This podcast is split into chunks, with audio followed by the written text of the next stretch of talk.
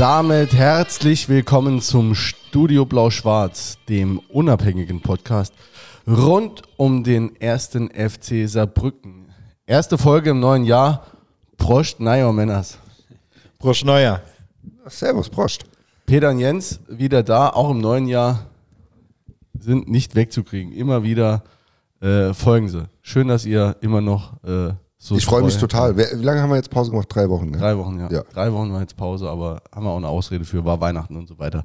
Und dann äh, begrüßen wir und freuen uns sehr, dass äh, unser Cheftrainer und äh, in Personalunion äh, der Manager der Profiabteilung Rüdiger Ziel heute Abend zu Gast ist. Schönen guten Abend, Rüdiger.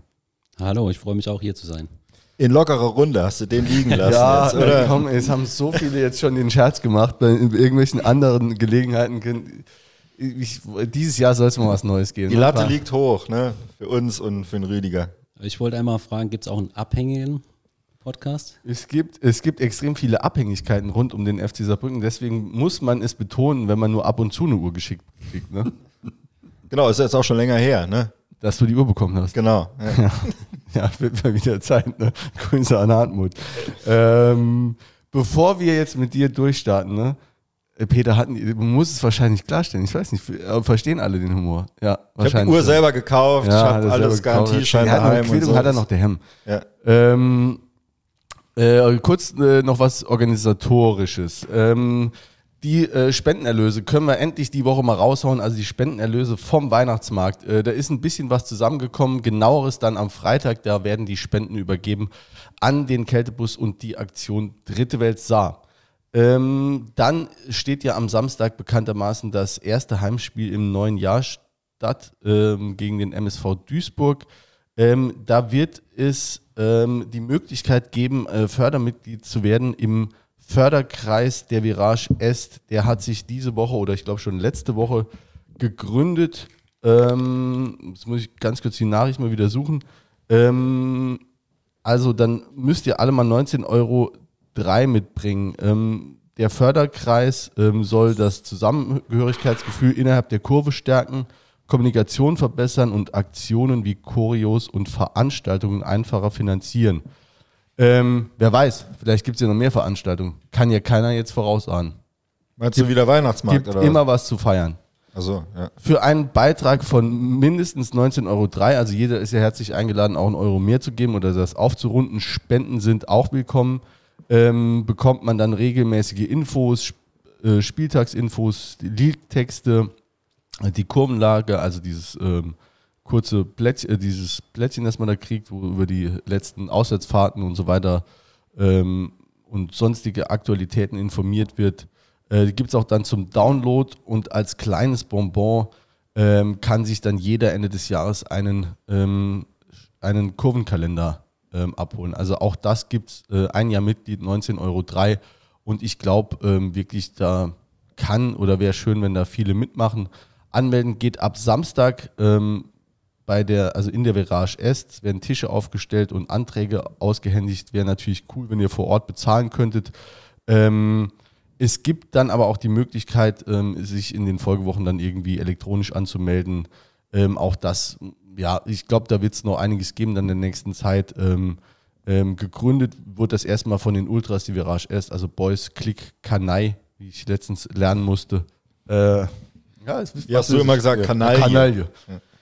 Äh, Nordsaar Jugend und Droogs. Ne? Und äh, ja, ist auf jeden Fall eine gute Sache, kann man gerne Fördermitglied werden, ähm, geht ab Samstag.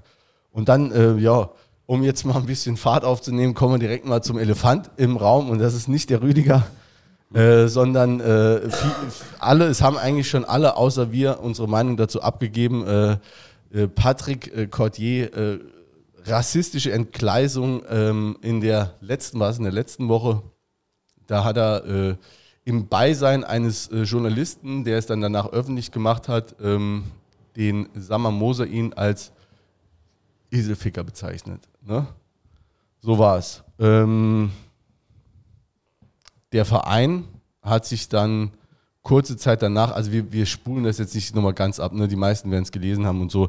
Der Verein, äh, vielleicht reden wir einfach mal kurz drüber, was, was jetzt äh, die Konsequenz war. Verein hat jetzt kurz dazu Stellung genommen, ähm, direkt in den Folgetagen ähm, bei Facebook ähm, und hat dann ähm, hat natürlich die Betroffenheit zum Ausdruck gebracht und hat gesagt, ja, die Verwendung wie auch immer gearteter, mutmaßlich Rassismus belasteter Begrifflichkeiten ähm, äh, und so weiter werden aufs Schärfste verurteilt.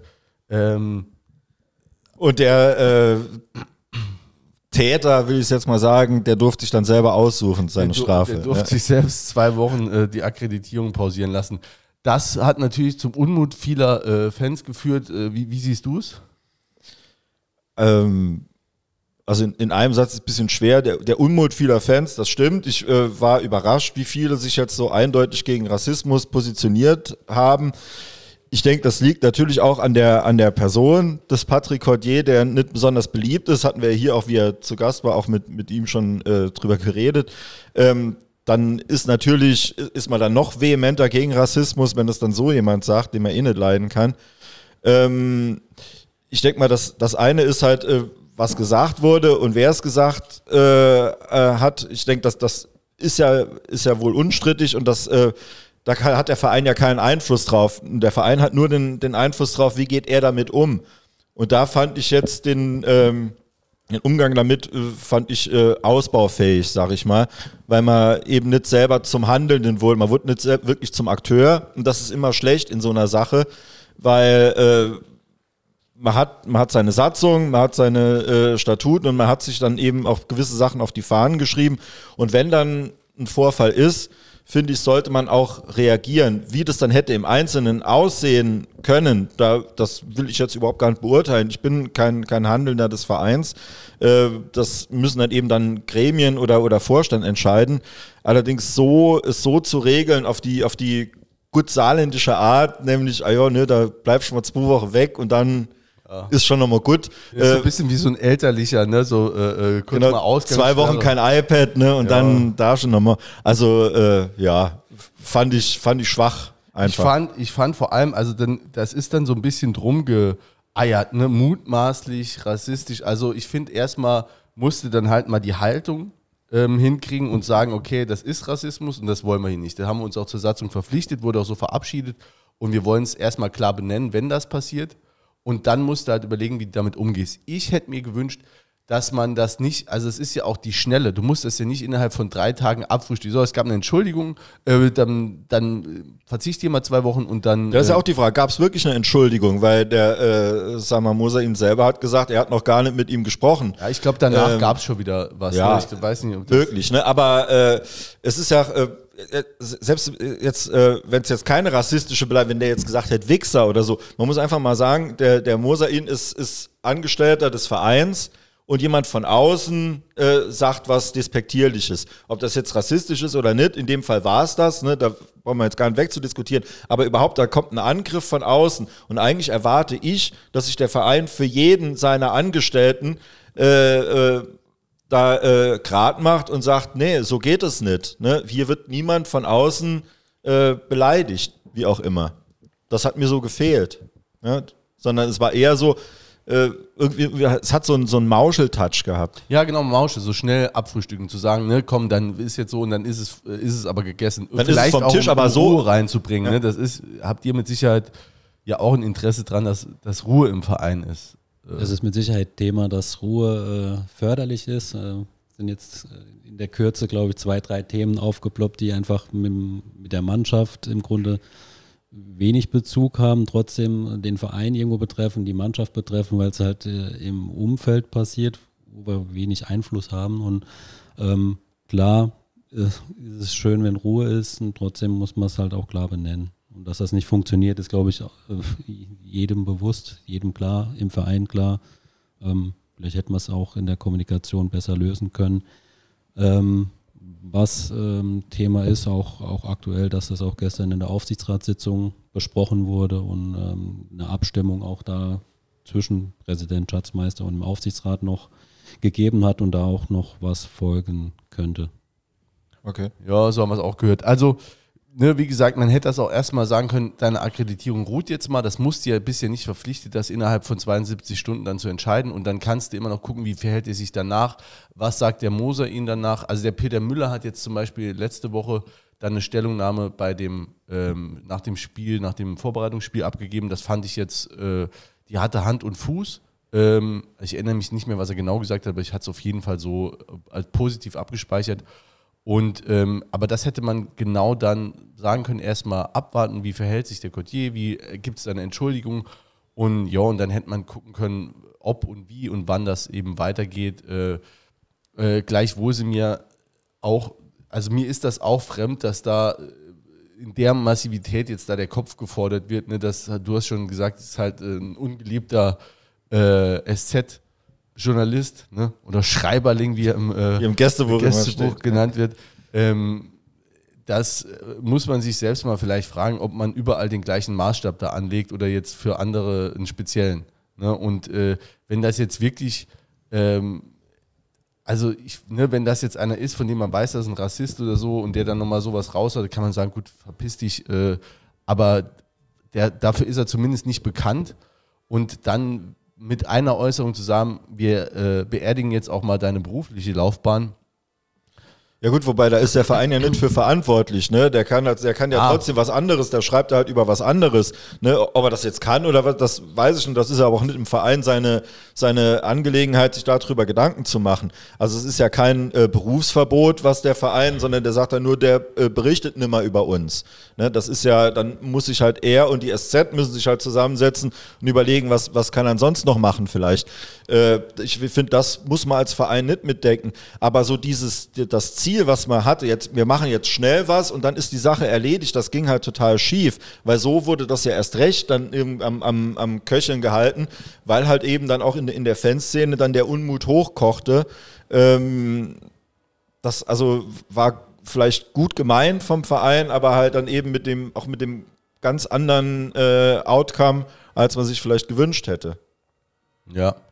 Gut kann man darüber diskutieren, ob du das mitdenken musst. Also ist klar, wenn, wenn, wenn, also das wissen die auch, wenn du seit 20 Jahren freier, du bist ja auch nur freier Mitarbeiter und dann, sag ich mal, schreibst, also klar musst du das irgendwie auch, auch mitdenken, ne, dass deine, Ja, aber guck mal, wenn du jetzt auf der, auf der Tribüne irgendwie du äh, äh, schreist, jetzt irgendwie kommen die Spieler an den Zaun, man hat verloren und du, und du rufst irgendwas und da ist und du rufst eine rassistische Beleidigung über irgendwen und du wirst gefilmt, du wirst vom Ordner erkannt oder so, kriegst du Stadionverbot. So, ne? Also einfach mal, das ist der Maßstab. Da, darüber reden Ja, aber wir. gut, Stadionverbot ist auch, äh, da- das stimmt, ne? So. Das, das ist, Ähm. ist korrekt, aber Stadionverbot ist auch, ist auch was anderes als, du hast jetzt erstmal keine beruflichen Einschränkungen. Weiß ich, Ja. ja. Erstmal nicht, Der, es ist nur, ist, aber- nicht, ist nicht mal ein IHK-Mitarbeiter in Dortmund gefeuert worden, weil er äh, den Hopp beleidigt hat? Das weiß Ist, ich ist nachzulesen, ja. Ich weiß nur, der bei Schalke, der sich nackig ausgezogen hat nach dem Aufstieg, der dann irgendwie erkannt wurde. Aber natürlich hat sowas auch immer Auswirkungen aufs, aufs Privat Der hat auch aufs nur seine, der hat die E-Jugend trainiert und die wollten, glaube ich, nicht mehr, dass der noch weiter die E-Jugend trainiert. Aber gut, äh, jetzt Aber das ist wir ja ab. erstmal die, die Sache von, von dem, also ich meine, das muss ja der, der sowas sagt, muss sich halt sowas vorher überlegen, was er sagt. Ich kann jetzt auch durch die Stadt laufen und kann hier, kann alle möglichen Leute durchbeleidigen, kriegt dann aber dementsprechendes Echo. Und äh, ja, also da finde ich, ist nicht der Verein in der, in, der, in der Fürsorgepflicht, sondern der ist in der Fürsorgepflicht für seinen Mitarbeiter. Ja, nee, also ich sehe das auch, also das ist auch wirklich sowas, ich glaube schon, dass das vor allem so ein Ausdruck von dem ist, zu denken, äh, ne, ich, äh, ne, in, sich in einer gewissen Machtposition zu wähnen und zu denken, man könne sich alles herausnehmen.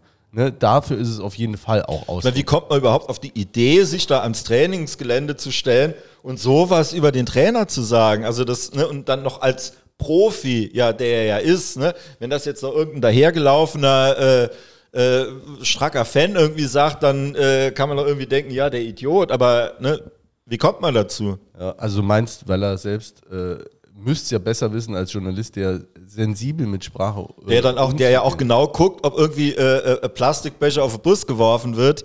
Ne, äh, ne, also da, der, ja, also ich weiß es halt nicht, was das für ein, für ein Mindset ist, sowas zu machen. Auch noch in Ausübung seiner beruflichen Tätigkeit. Überleg mal, du auf der Arbeit passt ja auch zweimal auf, was du sagst, als wenn du jetzt irgendwie in einer, in einer lockeren Runde sitzt. Ja.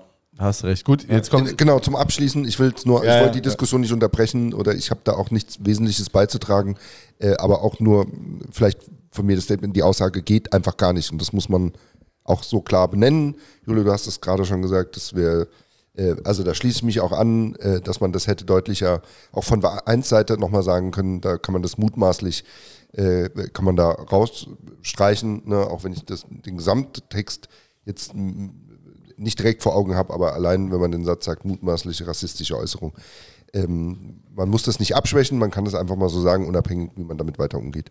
wir hatten jetzt, um es da wirklich abzuschließen, wir hatten jetzt schon so oft drüber gesprochen, wie manche Spieler runtergemacht werden oder so von der Tribüne und so und dass das gar nicht geht.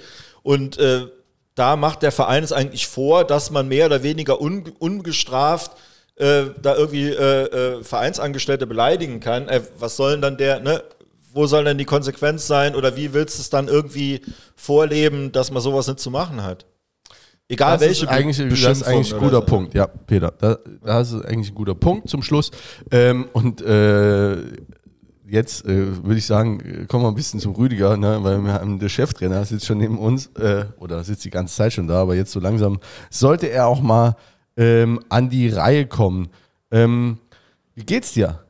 Gut geht's. Danke. Ich, wir haben, äh, ähm, als ich äh, dich letzte Woche oder vorletzte Woche äh, gefragt habe, telefonisch, ob du denn äh, bereit wärst zu kommen, äh, hast du also erstens mal direkt zugesagt und zweitens ähm, warst du extrem ähm, positiv, äh, weil du wieder in der Heimat bist, ne?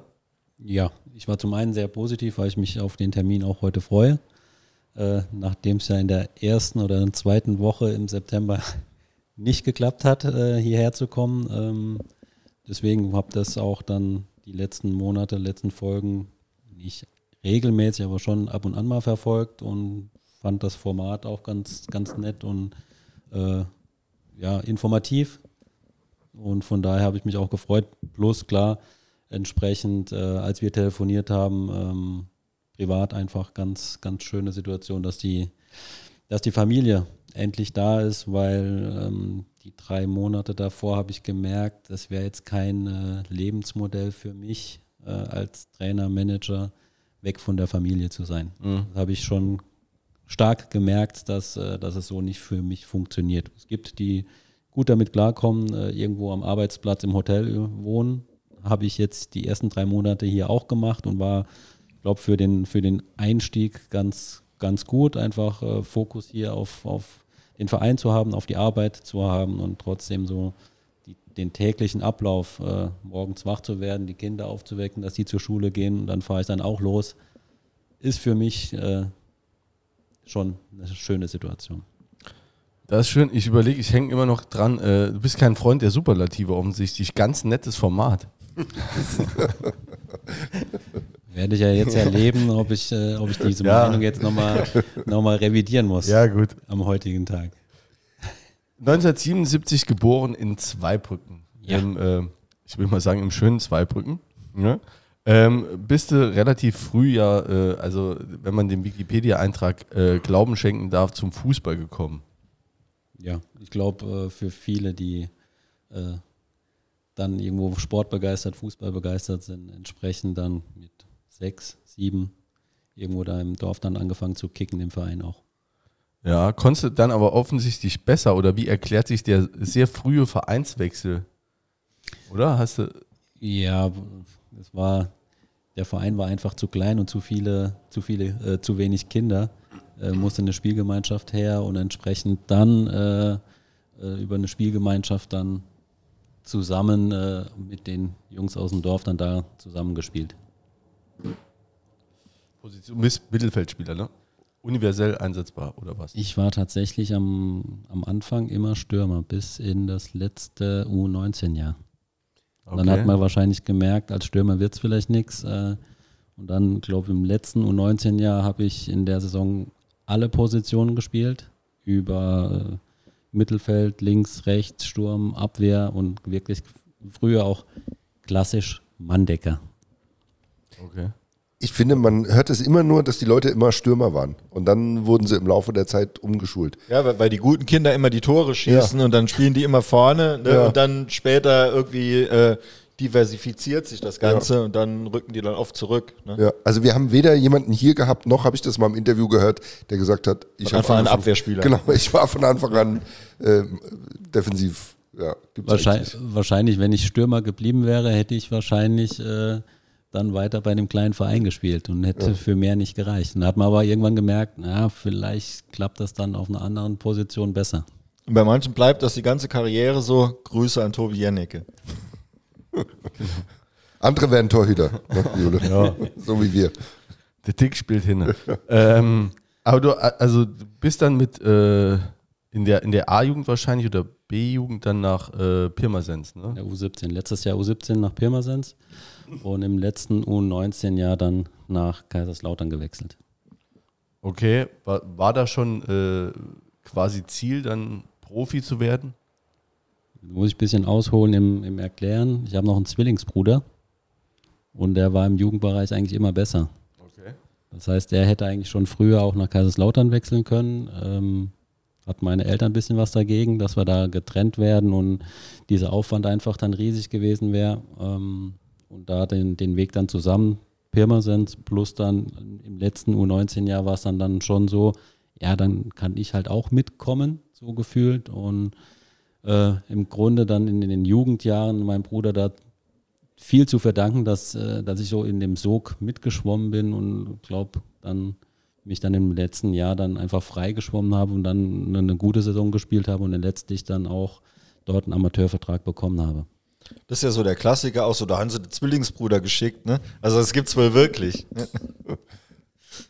Ja, aber bei uns war das nicht möglich, da wir jetzt äh, nicht wirklich uns ähnlich sind. Okay. Aber der hat keine Fußballkarriere gemacht.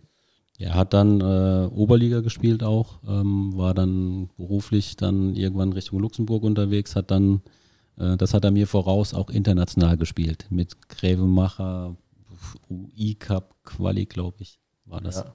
Ja, gut, das hat doch der Hämmer auch hier gesagt. Ne? Wenn du international spielen willst, musst du nach Luxemburg gehen. Ne? So ist es. Ähm, du warst dann insgesamt sechs Jahre in Kaiserslautern. Da, da drängt sich ja die Frage auf, ähm, trotz diesen sechs Jahren, wieso hast du jetzt den Verein so sehr? Eine gute Frage. Weil ich jetzt beim ersten FC Saarbrücken ne, angestellt bin. Nein, aber ich glaube, die so eine gesunde Rivalität äh, und äh, letztlich ähm, machen beide Vereine, glaube ich, ganz gute Arbeit, stehen beide relativ weit oben in ihrer Tabelle. Okay, ich habe aufgehört zuzuhören, nachdem du gesagt hast, weil ich jetzt beim FC Saarbrücken bin. Ne? Das kann ich, glaube ich, auch nicht besser erklären. Ja, sehr gut. Ähm, du warst dann wirklich ja sechs Jahre da und bist dann nach, äh, nach Wien, ne, nach Wiesbaden gegangen und äh, hast da auch äh, mein, hast ein Jahr gespielt, nee, zwei Jahre gespielt und auch den Aufstieg mit den, wie, nicht Aufstieg? Nein, wir hatten es damals nicht geschafft. War klare Zielsetzung, dass wir da aufsteigen. Zweites Jahr sind wir dann ähm, Dritter geworden und weil wir es tatsächlich nicht geschafft haben, wurde da auch großer Umbruch gemacht und auch mein Vertrag nicht verlängert. Und deswegen hatten wir vorhin die Geschichte.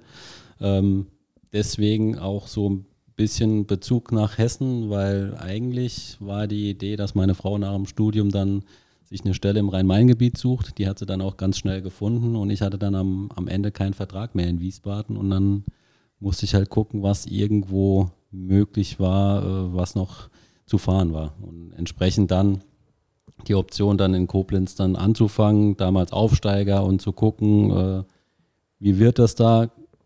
Ein Jahr zu der Plan war eigentlich ein Jahr da zu spielen, zu empfehlen und gucken, wo es woanders weitergeht. Letztendlich waren es dann fünf Jahre mit Aufstieg in die zweite Liga, auch mit Koblenz, äh, einfach eine, eine sehr, sehr erfolgreiche Zeit.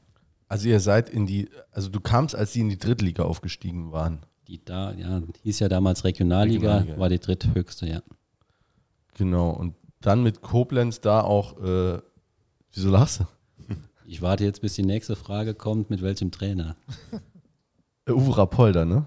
Ja, nee, mit Milan Sasic. Ach, mit Milan Sasic war es auch. Aber Uwe, ja, Ja. echt? Und später, ja klar, mit Milan Sasic aufgestiegen und äh, danach kam dann Uwe Rapolda, ja. okay, hast du noch mit, mit äh, Uwe Koschinat aber noch zusammengespielt? Nee, als ich dahin bin, ähm, hatte Uwe aufgehört. Uwe war Trainer der U19 und war Leiter der Geschäftsstelle. Ah, okay, ja. und wurde dann späterhin im, äh, im Laufe der Zeit, als ich da Spieler war, wurde er dann Co-Trainer. Okay, okay. Hat er auch hier genauso erzählt, also scheint zu stimmen. der Uwe, ja. Sehr gut. Und ähm, nach Koblenz, also fünf Jahre Koblenz, dann sind wir im Jahr 2009, ähm, bist du in, äh, zu, zum VfB äh, Wolfsburg 2, wahrscheinlich auch Regionalligist damals. Ja, genau. War damals ähm, vierte Liga, Regionalliga Nord. Bin da hingewechselt zur U23. Ähm, muss man auch dann ehrlich sagen, aus der zweiten Liga zu einer zweiten Mannschaft gewechselt, äh, war knapp 32 Jahre alt und habe da halt noch einen Dreijahresvertrag bekommen. Ähm, ja, war dann klar, äh, das ist schon eine ganz gute Option auch für mich, für die Familie, einfach in dem Alter nochmal äh, da Vertrag zu bekommen. Auch wenn es vielleicht von der Liga-Zugehörigkeit, Attraktivität jetzt erstmal nicht so gut sich anhört, aber ähm, wenn man sich so ein bisschen auskennt, weiß man schon dann auch in dem Alter diese Laufzeit bei einem Verein, der schon äh, gute finanzielle Möglichkeiten hat, war das dann äh, eine gute Geschichte für uns. Und deine Aufgabe auch eine da, Frage dazu noch. Ja, war dann halt auch wahrscheinlich dann die, die jüngeren Spieler auch noch so ein bisschen mit, also einfach da so ein bisschen äh, Leitfigur auch zu sein wahrscheinlich. Ja, Mein, ich, das ist meine Meinung auch weiterhin. Ich glaube, in einer guten U23 gehören auch zwei erfahrene Spieler mindestens mit dazu, die das Ganze führen können, weil Qualität haben diese 18, 19, 20-jährigen Spieler absolut und trotzdem eine gewisse Führung auf dem Platz merkt man einer Mannschaft dann auch an, wenn da erfahrene Spieler mit dabei sind und war damals Sebastian Cinzilor zwar noch mit dabei, ich kam da noch mit dazu und war einfach de, diese Zielsetzung auch vorne mitzuspielen und entsprechend diese Mannschaft auch mitzuführen. Wenn man ähm, sich damit beschäftigt, dann weiß man ja, dass man ähm, mit allergrößter Wahrscheinlichkeit danach äh, nicht nochmal wechseln wird, sondern dass die Karriere ausklingt. Ähm, hilft es einem, weil dann das Karriereende so absehbar ist? Ähm, äh, Im Gegensatz zu, ähm, du bekommst einfach, also du versuchst es einfach immer weiter, bekommst dann keinen neuen Vertrag, musst du aus lauter Verzweiflung vielleicht nochmal kurz nach Saudi-Arabien wechseln, damit du irgendwie noch was für die Rentenkasse hast. Ähm, ne, oder äh, hier ist es ja dann so in, in den unteren Ligen, die fahren dann vielleicht nochmal nach Duisburg, da ähm, vom äh, Verband äh, der Vertragsspieler wird dann irgendwie nochmal ein Training angeboten und dann bekommt man wieder keinen Vertrag und dann muss man sich irgendwie dann doch relativ plötzlich damit auseinandersetzen, während das ja eher so ein Weg ist, gefühlt. Ne? Und das ist äh, die Frage daran, ähm, wo man sich bewusst dafür entscheidet und dann weiß, aber eigentlich die Fußballkarriere ist dann danach wahrscheinlich auch vorbei. Oder Die- ging dir das gar nicht so? Ja, die Situation damals in Koblenz war jetzt nicht so ganz schön auch für mich, muss ich dazu sagen. Entsprechend war dann war das eine richtig, richtig gute Option, äh, dahin zu wechseln. Und klar ist dann auch, ich werde dann jetzt nicht mehr äh, mit dem VW Wolfsburg in der ersten Liga spielen. Das geht einfach nicht, da bin ich zu schlecht für. Und ist auch klar, mit diesem Vertrag, vielleicht geht dann noch mal ein Jahr in dem Verein, aber da werde ich jetzt nicht mehr weggehen und danach ist dann halt auch Schluss. Und auf die Frage zu kommen, ist mit Sicherheit einfacher, das auch zu wissen. War damals jetzt nicht so mein Gedanke, sondern war einfach, ich habe noch drei Jahre Vertrag, ist top und danach ist vielleicht Schluss. Ähm, aber das sieht man immer wieder für Spieler, die dann älter sind und auf einmal wird der Vertrag nicht verlängert und händeringend noch irgendwas gesucht wird, ist mit Sicherheit schwierig, gerade für die Spieler, die dann ähm, ja, nicht wissen wirklich, wie es weitergeht. Und äh, hast du da, ähm, ist dir dann während der Zeit, also wenn man äh, auch da Wikipedia glauben darf, also allzu spi viele Spiele hast du in den drei Jahren dann nicht mehr gemacht, ne? Oder warst du eher schon äh, so Richtung Bank, Richtung Trainerbank dann auch unterwegs? Jetzt so in deiner. Wenn man sich jetzt genauer informiert hätte, hätte man gesehen, dass ich die, da hätte ich die, die hätte man gesehen, dass ich da 17 Spiele gemacht habe und die auch direkt im ersten halben Jahr gemacht habe und ab dann überhaupt gar nicht mehr gespielt habe. Ah, Das echt? heißt, ich war ein halbes Jahr dort auch aktiv und habe dann auch immer gespielt, äh, habe mich dann leider verletzt und entsprechend dann wirklich zwei Jahre äh, Reha, Operation, Reha, äh, versucht irgendwie, dass nochmal was funktioniert, dass ich nochmal spielen kann und war dann irgendwann, ja, nach der, nach der ersten OP oder lange Pause, OP, lange Pause, wieder schlecht, war dann für mich eigentlich klar, ich werde nicht mehr spielen. Und da ging es halt darum zu gucken, nochmal mit einer OP das einfach schön zu kriegen, dass ich für den Alltag einfach äh, das bewältigen kann, dass ich gucke, dass ich nach, ja, nach der Fußballkarriere einfach auch trotzdem weiter ein bisschen Sport machen kann. Und zu sehen dann in Kommunikation auch mit dem Verein, ähm, ich kann nicht mehr spielen und was ist möglich, durch natürlich dann das deutsche Sozialsystem äh, auch da unterstützt hat über die Berufsgenossenschaft da ein bisschen was ermöglicht hat, dass der Einstieg oder der Übergang dann von dem der Fußball, von dem Fußballberuf in einen anderen Beruf dann auch, auch funktioniert hat. Mhm. Also äh, quasi, äh, du hast dann äh, Trainerausbildung gemacht, dann parallel. Ja, aber erst äh, ich Haupt, meine Hauptausbildung, die von der Berufsgenossenschaft äh, auch unterstützt wurde. Ich wurde, habe angefangen im Alter von 34 äh, Bürokaufmann. Tatsächlich Ach. bei einem mhm. ähm, Tochterunternehmen von VW, wo ich natürlich viele Möglichkeiten hatte, immer wieder zum Training zu gehen bei der zweiten Mannschaft, konnte da halt parallel dann einsteigen als zweiter Co-Trainer mhm. auf 450 Euro Basis, sodass das eigentlich dieser Grundgedanke für mich, diese Trainerschiene auch ähm, anzugreifen, einfach absolute Priorität hatte und das andere halt auch gemacht wurde. Ja, okay. Aber wieso? Also was hast du, was äh, hat dich zur Überzeugung gebracht, äh, dieses, äh, also in den Beruf einsteigen zu wollen? Es gibt ja auch quasi die Option jetzt zu sagen, okay, ich versuche jetzt bei VW eine Karriere zu machen, ich sattel jetzt komplett um. Ähm, aber du hast gesagt, ich möchte dem Fußball treu bleiben oder wirklich Trainer werden. Am Ende weiß man ja nicht, ob das wirklich zu 100 Prozent passt, ob man dafür geschaffen ist. Von daher war auch dieser Gedanke zu sagen, bei einer Tochtergesellschaft von VW zumindest mal in eine Ausbildung reinzukommen. Hab da, da auch mit anderen Abteilungen, die ja Sportkommunikation zum Beispiel äh, Gespräche geführt, was könnte vielleicht hinterher funktionieren, äh, wenn das diese Trainerschiene doch nichts ist. Wenn ich sage, ich fühle mich da überhaupt gar nicht wohl. Und das war der Grundgedanke. Äh, ich sage jetzt nicht, ich, ich besetze alles auf, äh, auf Trainer und es wird schon funktionieren und es wird mir schon Spaß machen, weil weiß man halt nicht, vor einer Gruppe zu stehen und äh, Übungen anzuleiten und, und entsprechend auch Entscheidungen zu treffen, ist nicht jedem sein Ding. Ähm, für mich war es das und war im Grunde dann diese Notlösung, äh, diese kaufmännische Ausbildung dann schnell auch im Hintergrund. Ähm, was hätte denn äh, der Trainerziel über den Spielerziel gesagt? Also ich will auch darauf hinaus, ähm, würde er sagen, es reicht fußballerisch einfach nicht oder würde er sich das angucken und sagen, er hat da irgendwo auch Defizite gehabt, an denen er nicht genug gearbeitet hat? Also wäre mehr möglich gewesen in deiner Fußballerkarriere? Es ist immer mehr möglich. Ähm, trotzdem äh, gehört dann auch viel Glück dazu. Und der Trainerziel hätte zu dem Spielerziel gesagt, herzlichen Glückwunsch, dass du so viele Zweitligaspiele gemacht hast, Erstligaspiele, alles schön, hast glaube ich schon das Maximum rausgeholt, weil muss man ehrlich sagen, ähm, ich habe es ja vorhin erwähnt, mein Bruder war einfach talentierter schon und da gab es in jeder Mannschaft im Jugendbereich drei, vier, fünf Spieler, die besser waren als ich. Auch bei dem kleinen Verein äh, im Dorf oder wo es dann weiterging. Von daher habe ich dann schon vieles über Ehrgeiz, äh, Wille äh, einfach gesteuert zu sagen, wenn andere halt irgendwo besser sind, besser von ihrer Technik, besser von Überblick, Handlungsschnelligkeit, das muss ich halt irgendwie ausgleichen. Und das habe ich dann schon geschafft über absoluten Ehrgeiz. Hast du ein Erlebnis als Fußballer, wo du sagen würdest, das war was ganz Besonderes? Ich habe drei Bundesligaspiele gemacht für Kaiserslautern. Das ist dann schon äh, mit äh, ja, Anfang 20 dann äh, im Stadion zu spielen, 45.000, 50.000. Ich habe dann damals äh, das Spiel von Anfang an gespielt beim Hamburger SV, wo das Stadion ganz neu war.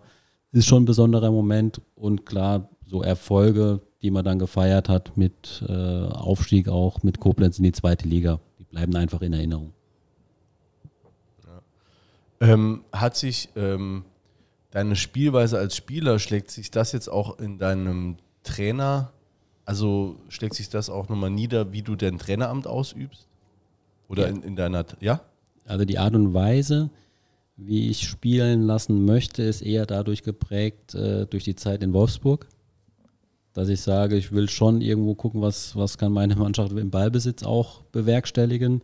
Äh, trotzdem so die Art und Weise, wie ich spielen konnte, wie ich einfach erfolgreich sein konnte, über Ehrgeiz, Fleiß, über äh, absoluter Wille, möchte ich einfach auch bei meiner Mannschaft sehen. Also so, so zwei Aspekte, einfach diese, das, was ich einfach in Wolfsburg mitgenommen habe, was äh, an spielerischen Elementen einfach erfolgreich sein können, gepaart mit den Sachen, die ich als Spieler über Ehrgeiz erreicht habe, ist in meinen Augen ähm, schon erfolgsversprechend und möchte ich einfach auch bei, bei meinen Spielern, bei meiner Mannschaft sehen. Und das ist dann auch äh, unabhängig davon, ob das jetzt in Wolfsburg bei einer U23 war, in der Regionalliga, die ja in der Liga schon herausragend war.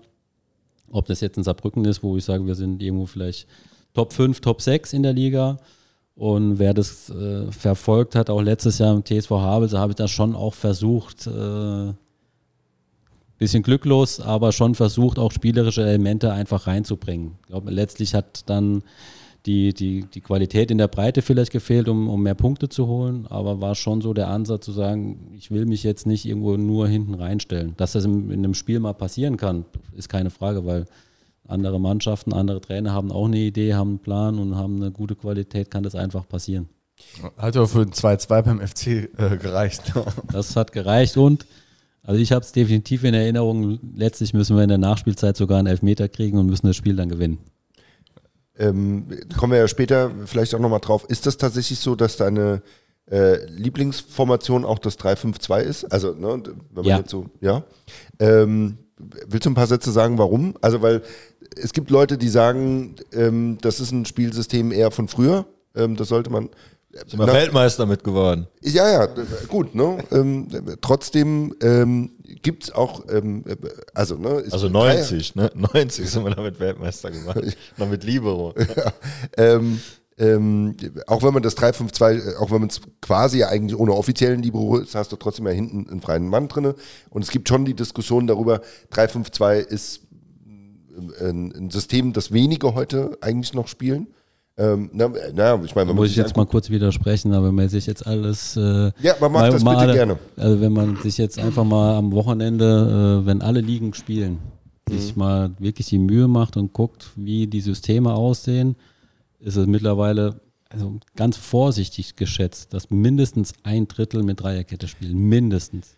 Und ich sage, ich habe schon. Zumindest mal temporär. Ne? ja, also, und ich habe dann schon auch, auch phasenweise mal geguckt, wo es Bundesliga war, wo die Hälfte der Mannschaften mit Dreierkette gespielt haben.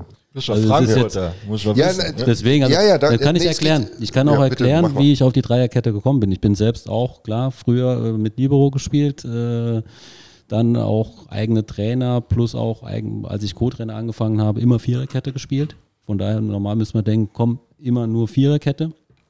Ich habe dann tatsächlich ähm, die Zeit in Wolfsburg viele Bundesligaspiele mir an, an, angeguckt und letztlich kann man dann halt auch viel lernen von guten Trainern, weil am Ende geht es nicht darum, meine, meine Idee zu haben und das ist das Beste, sondern zu gucken, wie machen es andere, wie sind die erfolgreich, wie setzen die einfach Sachen um und habe dann ähm, Julian Nagelsmann mit Hoffenheim in, in äh, Wolfsburg gesehen, wie die halt so extrem dominant gespielt haben in dem System. Habe Ja. mir das dann auch äh, runtergeladen, habe mir das analysiert, alles auseinandergenommen, wieso, weshalb, warum. Und irgendwann, aber hatte ich einfach nur so dazwischen gemacht. Aber irgendwann kam eine Situation in meinem Kader, wo ich von waren so viele verletzte, gesperrte Spieler und habe dann von 13 einsatzfähigen Spielern noch sechs Innenverteidiger gehabt, wo ich gesagt habe, ja gut, dann, ja, dann spiele ich halt mal Dreierkette. Und habe das dann einstudiert, hat dann wunderbar funktioniert, habe das nochmal verfestigt und, und nochmal mehr. Kader hat dann gepasst und habe entsprechend viele Sachen übernommen, aber dann auch selbst so Ideen kreiert, was könnte noch besser sein, was könnte funktionieren, wie stelle ich einen Kader zusammen, dass das in dem System funktioniert. Und letztlich dann von, ja, von Spiel zu Spiel, von Jahr zu Jahr irgendwo ähm, mehr Input einfach für mich in das System reingegeben, wo ich sage, ich glaube, ähm, passt einfach ganz gut, ich fühle mich wohl damit und sehe es halt jetzt nicht äh, als defensives System und irgendwo verwalten, sondern äh, in der dominanten Spielweise. Äh, 3-5-2 oder 5 mit Fünferkette hört sich immer ne irgendwo negativ und, und defensiv an. Letztlich, wenn du die Flügelspieler ganz hoch schiebst, kannst du auch sagen, dass du vier Stürmer. Mhm. Also und so Ja. ist die grundsätzliche Idee halt zu sagen, eine hohe Flexibilität zu haben. Du kannst sagen, ich, ich schiebe meine, meine Außenbahnspieler komplett hoch, dass ich da wirklich einen Flügelstürmer habe, der auch mal nach hinten arbeiten muss. Äh, oder kann dann sagen, okay, der Gegner ist brutal dominant oder ich will vielleicht auf Konter spielen und stehe mit fünf hinten. Äh, entsprechend hast du da eine Flexibilität und trotzdem ganz klar meine Meinung, kein System ist dem anderen überlegen. Jedes System hat einen Vorteil, jedes System hat einen Nachteil und entsprechend gilt es darauf dann zu reagieren, was macht der Gegner und wie kann ich vielleicht mein System anpassen, äh, nur durch Nuancen, äh, um dann bestmöglich einfach das Spiel unter Kontrolle zu haben. Und deswegen, ich werde niemals behaupten, 3-5-2, wunderbar, das Beste, was es gibt.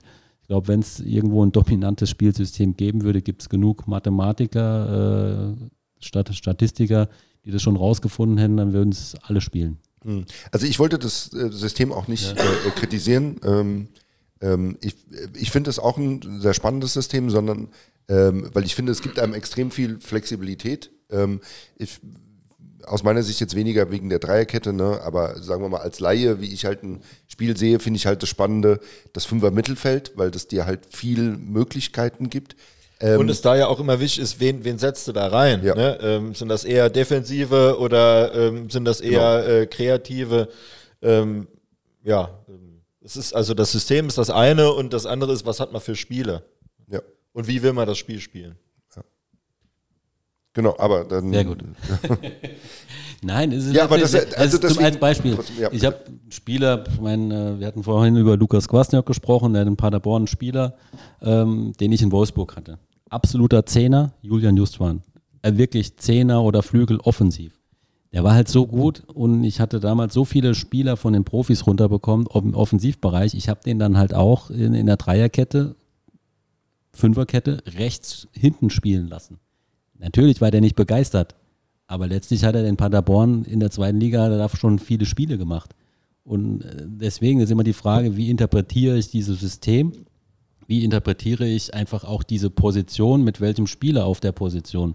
Wenn ich halt äh, einen Zehner da auf die Außenbahn stelle und dann wird es halt schon eher offensiv und kreativ als jetzt irgendwo verwalten. Gut, kommen, wir, kommen wir später ja nochmal drauf, ne, weil wir. Nochmal. Ja, ja, klar. Wir, ich meine, wir werden ja nachher. Es gibt ja den einen oder anderen Vertrag, äh, der ausläuft. Da wird man ja sicher nochmal über Spieler und über Systeme reden. Also heute soll ich dann sagen, welche Verträge verlängert werden und welche nicht. Oder? Das erwarten die Leute. Gehen wir Also, da okay. also einfach nur von aus, dass du heute mal ein bisschen aus dem Nähkästchen plauderst. Ne? ja, ja, klar. Aber der Julian hat noch seine Liste. Ja, jetzt kann ich mich wieder an einem Übergang versuchen. ich wollte sagen, seid ihr mit der Taktik scheiße da vor zu Ende? Kann ich äh, versuchen. Ähm, ja, ich, sollen wir noch also kurz. ich habe noch mehr Taktiksachen, ne? Also wenn. ja, kommt gleich dazu. Da wird es aber zu theoretisch. äh, ja. Ich habe auch wirklich, äh, wenn der Zehner, du schiebst den dahin, jo, komm, ey. Soll ähm, Tore schießen. soll eine Larve, dann- die Buwe. Ja, soll Larve und äh, Großfresse. Ähm, du bist dann ähm, nach dem äh, Wolfsburg, ähm, nach der Zeit in Wolfsburg äh, zu Havelse gegangen. War das? Äh, Ganz kurze Korrektur, es nennt sich Havelse. Guck mal da, doch. aber wer hat mich denn verbessert? Der Carsten Pilger. War es der Pilger, ne? Also der hat es auch so Auch gesagt. kleine, ne? kleine Anekdote von unserem ähm, Spiel mit Havelse hier in Saarbrücken hatte auch unser Pressesprecher Peter Müller hat es genauso ausgesprochen und musste ich dann, ich hatte kurz überlegt, soll ich ihn korrigieren, ist es mir egal, aber hatte ich ihn dann damals auch korrigiert.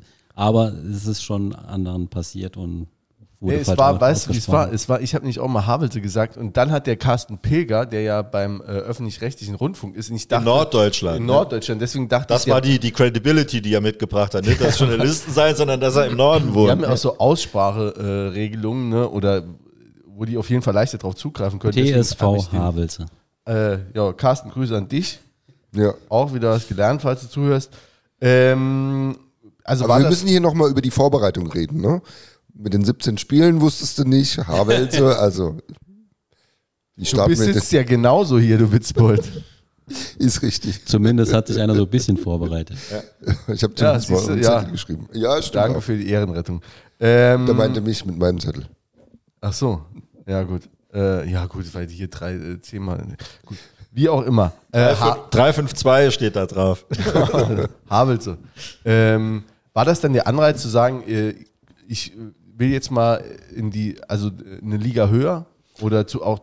Letztlich war ich in ein Jahr äh, ohne Verein und habe dann was gesucht. Äh, waren so ein paar Themen waren offen, ein paar Sachen habe ich abgesagt. Ähm, ein paar Sachen haben für mich nicht funktioniert, wo ich gesagt habe, boah, hätte ich richtig Bock drauf. Ähm, und entsprechend war dann Havelse so die Option, ähm, Familie ist in Wolfsburg, ich kann da täglich hinfahren, plus sie sind dritte Liga. Mir war die Schwere der Aufgabe absolut bewusst, aber zu sagen, also waren verschiedene Aspekte, die dann dafür gesprochen haben und habe das dann auch gemacht und hat auch, muss ich ehrlich sagen, wenn die Bedingungen auch schwierig waren, auch gerade finanzieller Natur, ähm, hat es ja Spaß gemacht. Mhm. Auch mit wirklich einer, ähm, von der Manpower her, von Geschäftsstelle, von allem drumherum, ist völlig irre, dass der, dieser Verein es geschafft hat, in der dritten Liga zu spielen. Zum einen von, wirklich von der Manpower, aber auch die finanziellen, ja, ich möchte sagen, Nichtmöglichkeiten. Das ist unglaublich. Wirklich unglaublich, dass da Spieler halt ähm, gespielt haben für 1000 Euro, 1500 Euro brutto in der dritten Liga. Und das war einfach dieser Reiz dann für, für manche Spieler, zu sagen, ja, ich spiele da. Ähm, auch eine Möglichkeit, sich zu präsentieren, um dann vielleicht den Sprung nochmal irgendwo anders hinzuschauen. Hat ja auch bei manchen geklappt. Also, Absolut. Mein, am Ende Keens Froze, der hat äh, in Saarbrücken deutlich mehr verdient und er hat dann oder verdient jetzt auch in Wien-Wiesbaden deutlich mehr als das, was er dann in Havelse hatte. Und dafür den einen oder anderen hat es sich jetzt definitiv gelohnt. Äh, ich sage, ein Finn Lakenmacher, der jetzt bei 1860 München spielt, herausragend jetzt, wie die Entwicklung war in mhm. diesem einen Jahr und wurde dadurch halt auch belohnt. Und entsprechend war das, glaube ich, auch für mich so eine Möglichkeit zu gucken, okay, dritte Liga anzukommen. Wer das genauer verfolgt hat, hat, glaube ich, schon gesehen, wie ich spielen lassen möchte. Und ähm, von daher war das absolut eine lehrreiche Zeit. Und auch wenn wir abgestiegen sind, glaube ich, trotzdem äh, hatten uns das viele gar nicht zugetraut, so viele, in Anführungszeichen, viele Punkte zu holen. Weil eigentlich ja, also Reaktionen von anderen Sportdirektoren, die auf mich zukamen, die, die konnten das gar nicht glauben. Also mir, mir kam von Magdeburg, hatten wir, glaube ich, im vierten Spieltag, kam Ottmar Schork zu mir und vor dem Spiel auf dem Platz, ja, stimmt das wirklich, dass ihr das und das den Spielern anbietet? Da ich ja. Sagt er, das kriegen bei uns die U19-Spieler, die halt jetzt dann mal so als Kaderspieler so ein bisschen mit dazukommen. Aber das sagt, geht ja gar nicht. Ich gesagt, doch, das geht halt irgendwie, aber äh, das wird halt am Ende nicht reichen, um die Klasse zu halten. Ähm, trotzdem ein paar respektable Ergebnisse dann, glaube ich, abgeliefert. Ähm, ordentliche Spiele gehabt, auch für den Verein ein paar Highlight-Spiele, muss man schon sagen, dass jetzt Spiel in Magdeburg, Spiel in Kaiserslautern dann für viele einfach ein Erlebnis war. Und das war dann so dein Crashkurs dritte Liga das Jahr sozusagen. Absolut. Mein, ich hatte es schon über Jahre schon verfolgt und, und habe die Liga auch gekannt. Also war jetzt nicht komplettes Neuland und trotzdem dann auch in der dritten Liga anzukommen, ja. Ja, und dann, also das hat sich dann quasi aufgelöst, eben bedingt durch den Abstieg. Dann hat äh, Havelse gesagt, äh, wir haben in der Regionalliga keinen Profitrainer, ne? oder? Ja, ich habe relativ früh dann im Februar, glaube ich, schon gesagt, äh, also mir war bewusst, auch wenn wir die Klasse halten würden, äh, mit einer Serie hätte das noch klappen können dass das zweite Jahr nochmal schwieriger wird, weil die Mittel werden nicht mehr, äh, die Ansprüche der Spieler steigen. Äh, wir hätten da nochmal mehr Probleme bekommen und war klar, in der Regionalliga wird das in der Form nicht funktionieren. Und hatte ich dann im Februar auch schon gesagt, dass ich nicht weitermachen werde. Unabhängig davon, ob wir es wirklich das Wunder schaffen würden, auch dritte Liga zu bleiben. Okay. Und ähm, also plant man das dann auch ein als, als Cheftrainer, dass es auch mal eine Durststrecke dann gibt oder dann eine Zeit, wo man, äh, wo man eben keinen Vertrag hat? Ja, ist halt so. Ja. Wenn es das Berufsrisiko, dann, dann sitzt er halt zu Hause und, ähm, und schreibt Bewerbung. Ja, wollte ich jetzt sagen. Zum einen das, aber zum anderen auch, ähm, glaube ich, habe ein intaktes Familienleben. Äh, wenn ich als es, das Jahr, als ich zu Hause war, war das Corona-Jahr in dem Sinne. Ähm, Kinder waren oft zu Hause. Frau hat eh im Homeoffice gearbeitet, äh, auch reduziert, noch, noch dazu reduziert, obwohl sie äh, ja, halbtags gearbeitet hat. Nur also wir hatten sehr viel Zeit und war jetzt gar nicht so schlechte Zeit für uns dann an sich, weil es gerade wenn du im Fußball dabei bist, die Zeit doch relativ äh, rar ist. Wenn die Wochenenden eh verplant sind, äh, jeder ist in so seinem Rhythmus drin. Ähm, also ich konnte die Zeit dann auch genießen. Genauso auch nach, nach Havelse, muss ich auch sagen. Ich konnte in Urlaub fahren in den Sommerferien. Das können nicht viele. Also kann eigentlich kein Fußballprofi, kein Trainer, äh, wenn er im Job ist, in den Sommerferien mit der Familie in Urlaub fahren. Ja, krass. Krass, ja. Ja, weil am Ende die Schulferien sind im Juli, August. So, und äh, Mitten die, in der Fußball, die ne? Fußballpause ist halt Mitte Mai bis Mitte Juni. Also von daher, ich glaube, in, in Bayern und Baden-Württemberg gibt es die Pfingstferien. Äh, da hat man zwei Wochen frei. Ich glaube, Saarland, Rheinland-Pfalz hat das, oder ich glaube, war auch jetzt mal, haben wir jetzt auch. mal. Wir haben sie jetzt wieder. auch, ja. Ja, hier Ich ist ein glaube, das jetzt auch. Äh, aber ansonsten, äh, Familienurlaub gibt es halt nicht. Ja, Das war mir gar nicht so bewusst. Ja, also mit schulpflichtigen Kindern wird es halt schwer. Also ich glaube, solange Grundschule ist das noch alles irgendwo handelbar. Das hatten wir auch die Möglichkeit, die Kinder dann freizustellen. Aber es ist halt was anderes, wie wenn du jetzt als in Anführungszeichen normaler Arbeitnehmer, ja, ich fahre jetzt mal drei Wochen in den Sommerferien in Urlaub. Das geht halt nicht. Ja, aber die, die Hände in den Schoß gelegt hast du ja auch nicht in der Zeit, ne? Ähm, also du bist, bleibst dann weiter äh, im, im Fußball drin. Ne? Also, Ja, du guckst ja alles an und überlegst, wo könnte auch vielleicht als Trainer irgendwo was aufgehen, wo ist eine Option, versuchst da irgendwelche Kontakte zu knüpfen. Ist einfach so. Ich meine, am Ende geht es darum, Leute zu kennen, äh, die dann Entscheidungen treffen. Die sagen, ja, das ist mein Mann, der hat das da schon mal gut gemacht, das kann bei uns auch funktionieren. Und da halt mit den Leuten dann auch in Kontakt zu kommen. Genau, wie macht man das? Ne? Also, äh, indem man hinfährt, indem man. Auch. Wie noch? Also, Ja, wer kennt wen? Also am Ende geht es, äh, glaube ich, in jedem Beruf, äh, wenn ich mich irgendwo anders bewerbe, wo die Stellen jetzt schon relativ rar sind, äh, wie komme ich da ran? Wer kennt den? Äh, wer kann da einen Kontakt herstellen über Berater, über einen Freund, über ehemaligen Mitspieler? Ähm, auch jetzt bei mir, wenn ich jetzt in der Position hier bin, also auf einmal habe ich wieder ganz viele Leute, mit denen ich früher zusammengespielt habe, die sagen, ja, ich bin eigentlich ein super, vielleicht Co-Trainer, ich bin vielleicht ein super Torwarttrainer, äh, die das dann halt versuchen. Ähm, wir haben ja letztlich- super Torwarttrainer. Der hat aber nur ein Jahr Vertrag. Größer ein Hämmer. Ja, Ja, ja. aber das ist normal, du musst halt gucken, äh, wie kriegst du Kontakt zu einem Verein, der eventuell jemand Neues sucht. Ähm, aber also man, man hat das immer, beziehungsweise der FC hat das immer auch so äh, kolportiert. Ähm, wenn wir die Trainerposition offen haben, hieß es, ja, wir hatten innerhalb von einer Woche schon 60 Bewerbungen auf dem Tisch. Also schreibst du dann auch normale Bewerbungen? Gibt es auch. Ähm, Habe ich jetzt nicht gemacht. Hiermit bewerbe ich. Ja, also Ja, gibt es. wie definitiv. ich aus Also, den öffentlichen Medien erfahren ja, habe. Letztlich wird auch mein äh, es wird jetzt kein offizielles Bewerbungsschreiben sein. Ähm, trotzdem auch Trainer, die jetzt äh, weniger bekannt sind, gibt es schon. Äh, kriegt man zugeschickt per E-Mail, per, per WhatsApp, äh, über wel- irgendwelche Kontakte. Ähm, wirklich so ein, eine Bewerbung. Über Lebenslauf, über Stationen, über Stärken, Schwächen und äh, bei manchen einfach oder bei vielen auch dann schon ähm, mit hinterlegten Videosequenzen, mit so will ich spielen, also gibt es schon und weil halt entsprechend die Stellen auch sehr selten sind und jeder will da rein. Äh, deswegen äh, auch hier war das mit Sicherheit, war das so, dass da etliche, etliche Bewerbungen dann relativ schnell eingegangen sind, als die Konstellation nach dem Mannheim-Spiel war, dass wir uns von Uwe Koschenat getrennt haben.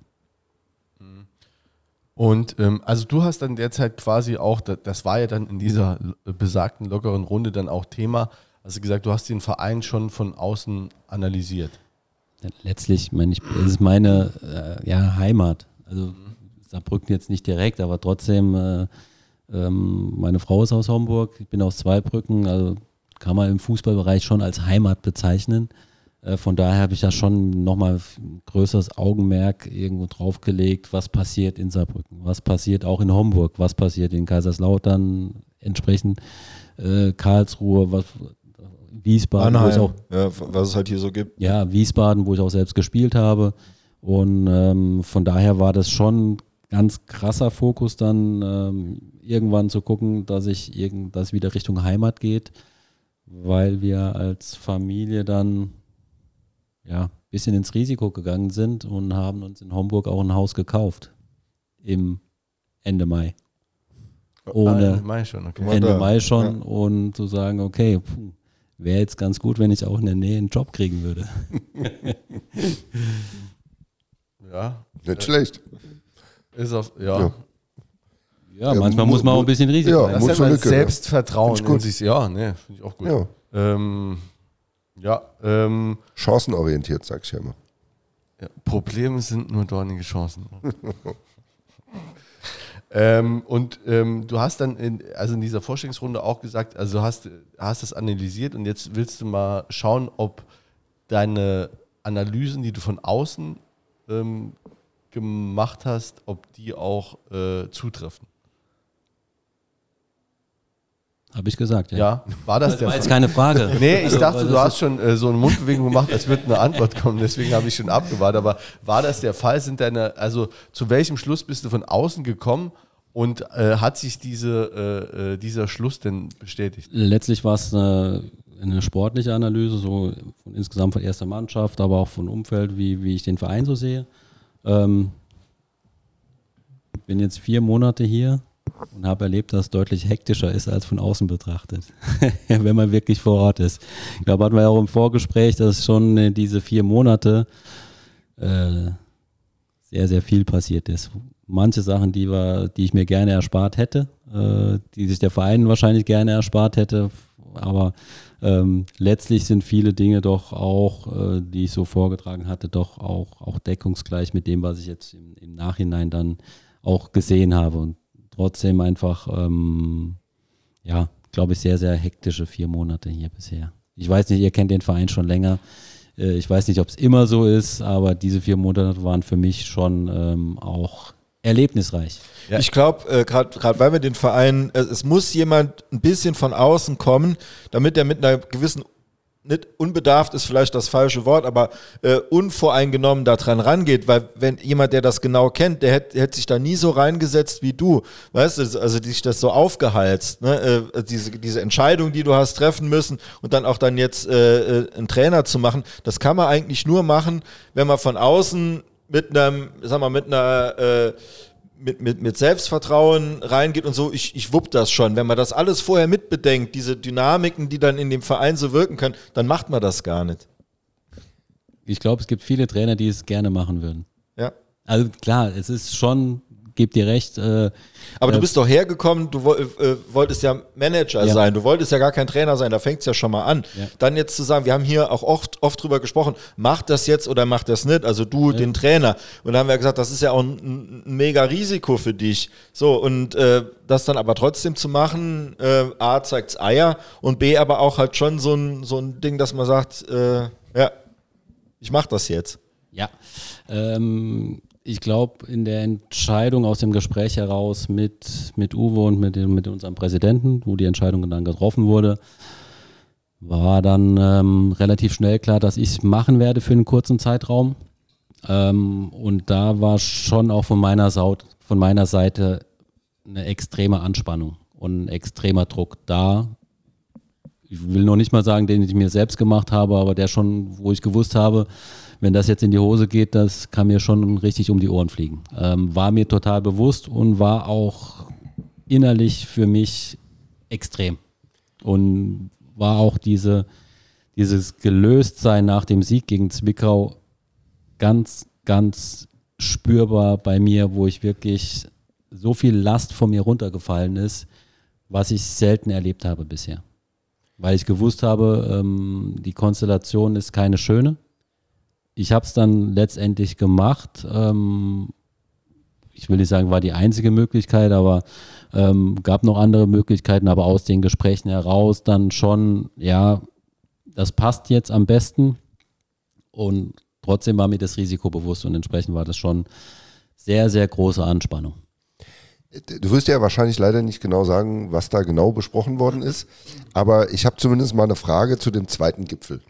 Weil, ähm, der- wo ihr euch im Hotel eingeschlossen habt äh, mit der Überlegung, wie geht's jetzt weiter, Ähm, und es hieß, naja, die treffen sich Freitag und frühestens Montag, wenn wir da irgendwie eine Entscheidung hören.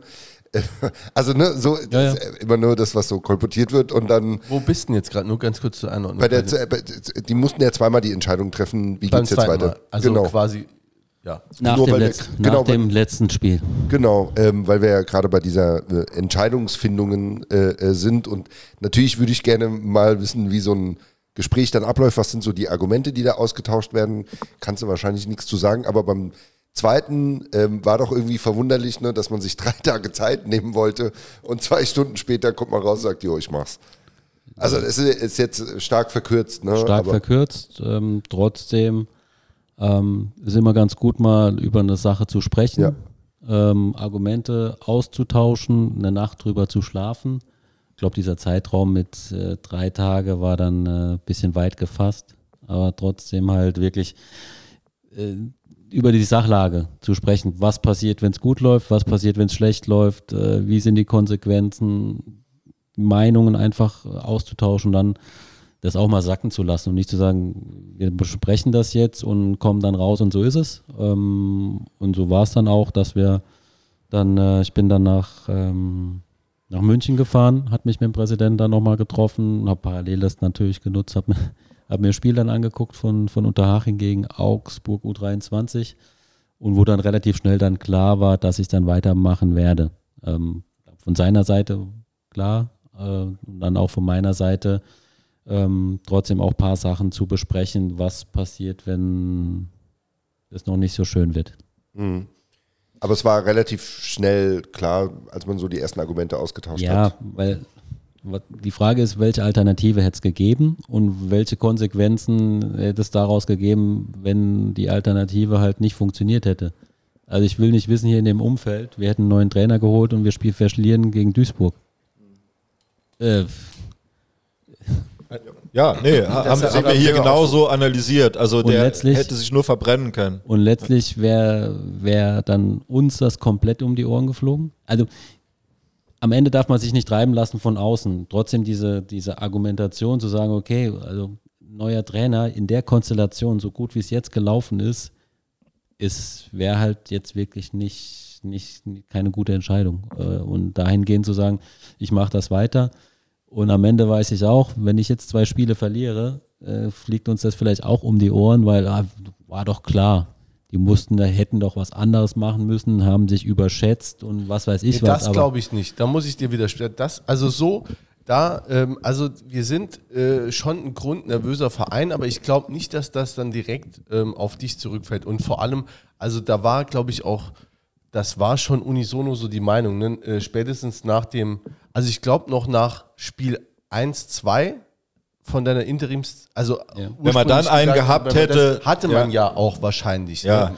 Nach dem Dresden-Spiel. Wir hatten in Zwickau, äh, zu Hause gegen Zwickau gewonnen und im Grunde war dann so kurz vor Dresden war schon meine Überzeugung, dass das mit einem neuen Trainer klappen kann und war dann eigentlich für mich persönlich als Person Rüdiger Ziel eine perfekte Situation mit einem Sieg gegen Dresden aufzuhören.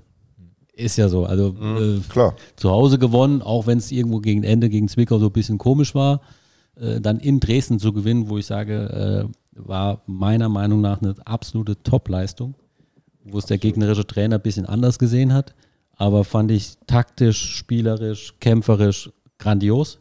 Äh, in dem Stadion wäre für mich perfekt gewesen. Danke, zwei Spiele, zwei Siege, vielen Dank.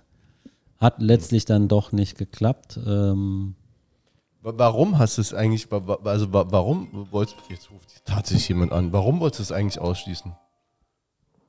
Also wa, wa, warum wolltest du eigentlich keinen Trainer äh, machen? Also Nein, war die, war die, die Absprachen auch, auch mit dem Präsidenten klar, dass ich als Manager komme und dass auch diese Aufgabe erfüllen werde. Und für mich ist schon eine schwierige Situation mit Uwe Koschinat, mit dem ich befreundet bin, ähm, so eine, eine Entscheidung zusammentreffen zu müssen und auch was im Grunde immer kolportiert wurde, ja, der kommt sowieso nur, um Trainer zu werden. Und das war definitiv nicht der Fall. Äh, und am, im Grunde, ich habe glaube in, in der Mitgliederversammlung auch schon gesagt, der Opfer des eigenen Erfolgs, weil es die Mannschaft dann einfach gut umgesetzt hat, Punkte geholt. Äh, ja, im Grunde dann eine, eine schöne Situation zu haben, von der Tabellensituation her, aber auch dann, klar, auch für mich als Trainer dann die Entscheidung zu treffen und das dann auch weiterzuführen. Weil es, glaube ich, am besten auch für die Mannschaft und am besten jetzt in der Situation für den Verein war. Und unabhängig von dem, was ich möchte oder unabhängig davon, auch was der Präsident möchte. Ähm, ich möchte nochmal äh, zurück auf diese erste Entscheidung, den Trainer zu machen. Ähm, das, das stelle ich mir jetzt so vor, jetzt wo ich dich auch ein, bisschen erlebt habe, dass du einfach halt äh, ja vorher in deiner äh, Rolle als Manager dann auch schon die Mannschaft kennengelernt hast und Gespräche geführt hast und dir das dann so in der Abwägung dann einfach gedacht hast, ich glaube mit den Jungs, das könnte was werden, die schätze ich so und so ein und dann ist, ist die Chance jetzt nicht, sag mal, die ist über 50 Prozent. So, die ist jetzt nicht so, das ist jetzt kein, sagen wir mal, es, es gibt ja auch Mannschaften, da ist einfach, äh, da ist nichts mehr zu holen. Da, da es vorne und hinten nicht, die ist schlecht zusammengestellt, da kriselt da ist dies, da ist das. Ähm, da weiß man, da kann ich mir jetzt eigentlich nur die Finger verbrennen. Aber ich denke mir, deine Analyse war ja dann doch so, äh, dass das eigentlich eine, oder dass das eine gute Mannschaft ist, mit dem, mit der man auch was, was reißen kann. Die Überzeugung an der Qualität der Mannschaft war von Anfang an vorhanden. Das ist aber war zu dem Zeitpunkt dann jetzt nicht dieser entscheidende Faktor zu sagen, ich mache das, okay. sondern aus den Gesprächen heraus äh, mit äh, Bernd Hemsoth als Co-Trainer, der eine Option gewesen wäre zu sagen, mach das vielleicht für zwei Spiele, äh, aus dem Gespräch auch mit Jürgen Luginger heraus zu sagen, ähm, macht er es, mach ich es, macht es Bernd. Von daher ähm, glaube ich, da die Bereitschaften abzuklopfen, Reaktionen auch abzuklopfen, ähm, wer hat Bock drauf, wer traut sich zu, wie ist die Konstellation vielleicht dann auch wirklich am besten. Und da aus den Gesprächen plus natürlich äh, am Ende auch mit dem Präsidium das auch zu besprechen. Aber 30.06. ist Schluss. Das, ist, das steht für dich fest. Hoffentlich am 3.06. Okay. Ja, weil Vertra Verträge laufen ja immer bis Monatsende. Oder hast du jetzt gar keinen extra Vertrag als Trainer? Ich habe keinen extra okay. Vertrag. Verdienst einfach das Doppelte. Schöne Grüße an das Präsidium. Ja. ähm, ich würde noch gerne nochmal zu der, zu der Analyse zurück. Ähm, auch da wirst du uns wahrscheinlich wieder nicht verraten, was genau in dieser Analyse drin stand. Ähm, aber du hast doch bestimmt auch Lösungsansätze reingeschrieben. Und da die Frage, was waren denn so deine Top 3 Prios oder was sind so deine Top 3 Prios, wenn du jetzt da drauf guckst, was auch strukturell äh, oder so im Umfeld an dem Verein verbessert werden muss. Also es ist auch immer, Struktur ist immer ein Dauerthema bei uns. Und ähm, wie hast du es gesehen, beziehungsweise ja, eben Kann ich jetzt schon mal auch spoilern, wird es auf jeden Fall auch so bleiben. äh, nee, weißt du mehr? Das weiß ich auf jeden Fall, dass das unser Thema bleiben wird, das ja. äh, Struktur und Umfeld. Achso, das wird nur Thema, aber es wird insgesamt besser, meinst du? Das ja, hoffentlich. bezweifle ich, ja. Ja, also manche Strukturen schon. Also, ich, also ich, ich, rede gar nicht vom sportlichen Bereich. Ne? Also so eine okay. sonst, sonstige äh, strukturelle Vereinsstruktur. Ja, Vereinsstruktur. ja, letztlich sieht man das halt auch erst wirklich, wenn, wenn man mittendrin steckt. Äh, genau, da, aber das, dass so da dieses, verschiedene was war Sachen von außen und was würdest du jetzt sagen, sind so die Top 3? Unterscheidet sich schon, mhm. äh, was man von außen so wahrnimmt und, und mitbekommt. Wirklich jetzt, weil am Ende war ich nicht extremst so im Detail, wie ich jetzt einfach von innen das einfach betrachten kann, was ja komplett normal ist. Ähm, und da äh, gibt es mit Sicherheit auch, auch Potenzial, sich da auch, auch zu verbessern. ähm, wenn du so ein konkreter Fragen. Ja, jetzt, ähm, musst bohren, wenn, jetzt musst du bohren. Ja. Ähm, fangen wir mal locker an, wenn du so ein Rating vornehmen würdest, ähm, der ersten drei Ligen. Ne? Also ähm, die Mannschaften, ne, ich glaube, wir haben einen Branchenprimus, der ist, glaube ich, unbestritten. Dann hast du aber ähm, vielleicht vom Umfeld so einen Verein, ich nehme jetzt mal Hamburg, die eigentlich ähm, viel Potenzial haben, aber irgendwie schlecht aufgestellt sind. Ähm, ähm, wenn du jetzt mal unseren Verein so in äh, äh, bei den ersten äh, Mannschaften, das sind 1836, 56 äh, Mannschaften.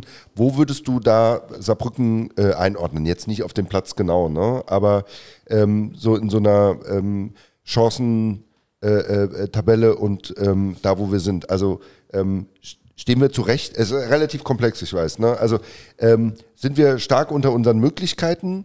Ähm, arbeiten wir genau in unseren Möglichkeiten oder haben wir viel mehr Möglichkeiten und nutzen sie eigentlich nie aus? So, Ja, Rüdiger. kei- keiner hat gesagt, dass das hier leicht wird. Ne? Nein, äh, letztlich muss man einfach sehen, wie lange war der Verein in der Regionalliga, wo kommt der Verein her.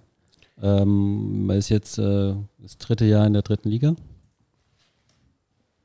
und steht auf dem zweiten Tabellenplatz. Ja, Also also es das ist eine Entwicklung einfach da zu sehen, dass das absolut positiv ist. Ob man am Ende diesen zweiten Tabellenplatz halten kann, kommen wir wahrscheinlich später auch noch drauf. Äh, es steht auf einem anderen Blatt ähm, und trotzdem spiegelt das, glaube ich, schon auch, äh, auch die Wertigkeit des Vereins und die Möglichkeiten des Vereins wider.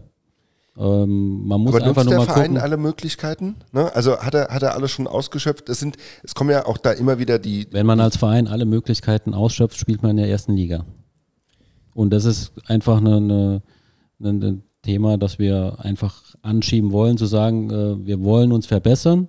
Wir stehen äh, im oberen Drittel in der dritten Liga mit der Möglichkeit auch aufzusteigen, weil das muss man halt auch sagen, die zweite Liga gibt nochmal ganz andere Möglichkeiten finanzieller Natur, weil man ist einfach nicht mehr ähm, abhängig von, von, von Sponsoren, von, von Einnahmen, die über Zuschauer generiert werden, sondern es gibt einfach ein viel, viel größeres Budget aus den Fernsehgeldern, wo man sich dann auch entsprechend anders aufstellen kann. Im Moment ist einfach so, dass viel Geld auch in die Mannschaft fließt und entsprechend dahingehend dann äh, Projekte, äh, um die Struktur vielleicht zu verbessern, um, um Manpower drumherum auch aufzubauen, um äh, das nochmal zu verbessern, auf der Strecke bleiben in der dritten Liga. Und da sind wir, glaube ich, aber nicht alleine äh, in der dritten Liga, sondern es beschäftigt, glaube ich, viele Vereine, die in der Regionalliga waren, aufgestiegen sind, äh, ambitioniert sind, finanzielle Möglichkeiten haben. Aber dieser Sprung dann wirklich in die zweite Liga zu kommen, ist einfach nochmal ein großer.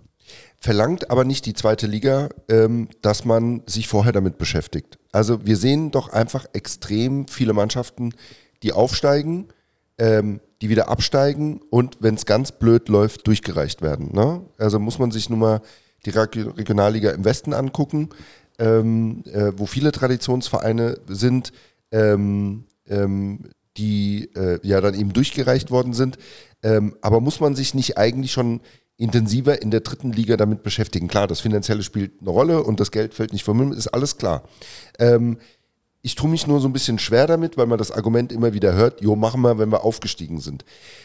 Hat man nicht das Problem, weil die Mannschaften, die heute in der zweiten Liga sind, und ähm, jetzt hat man Glück, vielleicht wenn man aufsteigt und dass äh, Bremen und Schalke weg sind, aber man weiß nicht, wer runterkommt, aber auch wie Mannschaften wie Hamburg, Nürnberg, ähm, aber auch Mannschaften wie St. Pauli, die ja gestandene Zweitligavereine sind, die nichts mehr mit den Vereinen zu tun haben von vor, ich sag mal, 20 Jahren, sondern die einfach ein Umfeld geschaffen haben, klar in der zweiten Liga, das heute so viel mehr abverlangt ähm, und besteht nicht die Gefahr, wenn man sich darauf verlässt, na, das machen wir, wenn wir das Geld haben, ähm, dass man dann nicht mehr genug Zeit hat, diese Strukturen zu schaffen und im schlimmsten Fall äh, äh, ähm, wieder runtergeht und vielleicht dann sogar durchgereicht wird. Die Garantie hat man nie, zu sagen, wir bauen jetzt super Strukturen auf, äh, haben dann drei oder vier Spieler weniger, äh, um dann aufzusteigen, sondern am Ende musst du, glaube ich, so die Balance finden, äh, Strukturen zu verbessern. Da sind wir, glaube ich, schon dran. Ähm, dass es vielleicht langsamer geht, als sich das viele wünschen, ist nun mal so. Nur wir sind nicht bei Wünsch dir was, sondern äh, wir sind halt im Fußball-Profibereich und gucken, dass wir äh, in der Priorität einfach ähm, erfolgreich sein können, plus alles andere parallel nach bestem, ja, Möglichkeiten auch auszubauen. Da sind wir schon irgendwo auch intern ähm, im Austausch und gucken, dass wir da Entscheidungsprozesse auch beschleunigen können. Ähm, trotzdem bringt uns die allerbeste Struktur halt überhaupt gar nichts, wenn wir Achter sind. Und es ist keine Garantie zu sagen, die Strukturen sind jetzt besser und dann steigen wir automatisch auf. Und genauso die Vereine, die du erwähnt hast, sind halt schon acht Jahre in der zweiten Liga, waren mal vier Jahre in der ersten Liga und sind halt komplett andere Voraussetzungen, wie jetzt bei uns sind. Äh, müsst ihr jetzt wissen, Quizfrage, wie lang war der 1. FC Saarbrücken in der Regionalliga? Regionalliga, äh, bestimmt über. Fünf Jahre, Was? Jeder. So, sechs Jahre. Viel mehr. äh, Also waren- insgesamt oder jetzt, bevor wir jetzt aufgestiegen bevor wir aufgestiegen Ach sind. so, ja. Ja, se- fünf, sechs Jahre, ja. So, und da fehlen halt schon sechs Jahre äh, Profifußball. Also von daher, Und, ja, es ist absolut wünschenswert, alles parallel aufzubauen. Und man Nee, spielt also- sich da auch äh, gern äh, selber die Augen zu. Das ist nämlich dieses, was auch immer im Umfeld, äh, mir müsst ja eigentlich und eigentlich gehören mir da und dahin.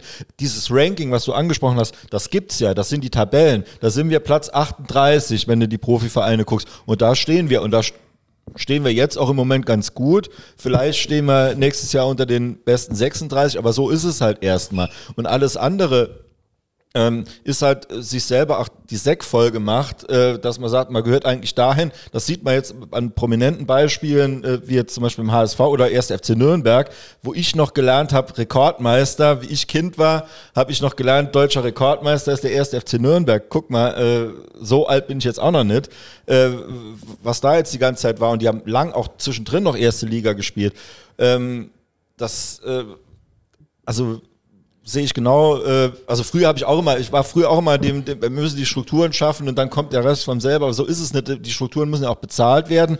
Und gerade wenn jetzt in, in, in dem Bereich dritte Liga, was halt so ein wirklich ähm, einerseits eine geile Liga ist, sportlich, andererseits aber auch eine schwierige Liga finanziell ist, ähm, dass du da den Spagat hinkriegst, dass du, es, es muss einfach, und das bei, bei allen Mannschaften, so außer vielleicht bei den zweiten Mannschaften, dass das meiste Geld oder fast alles Geld eben in den Kader fließt. Anders geht's ja gar nicht, weil du da ja hoch musst.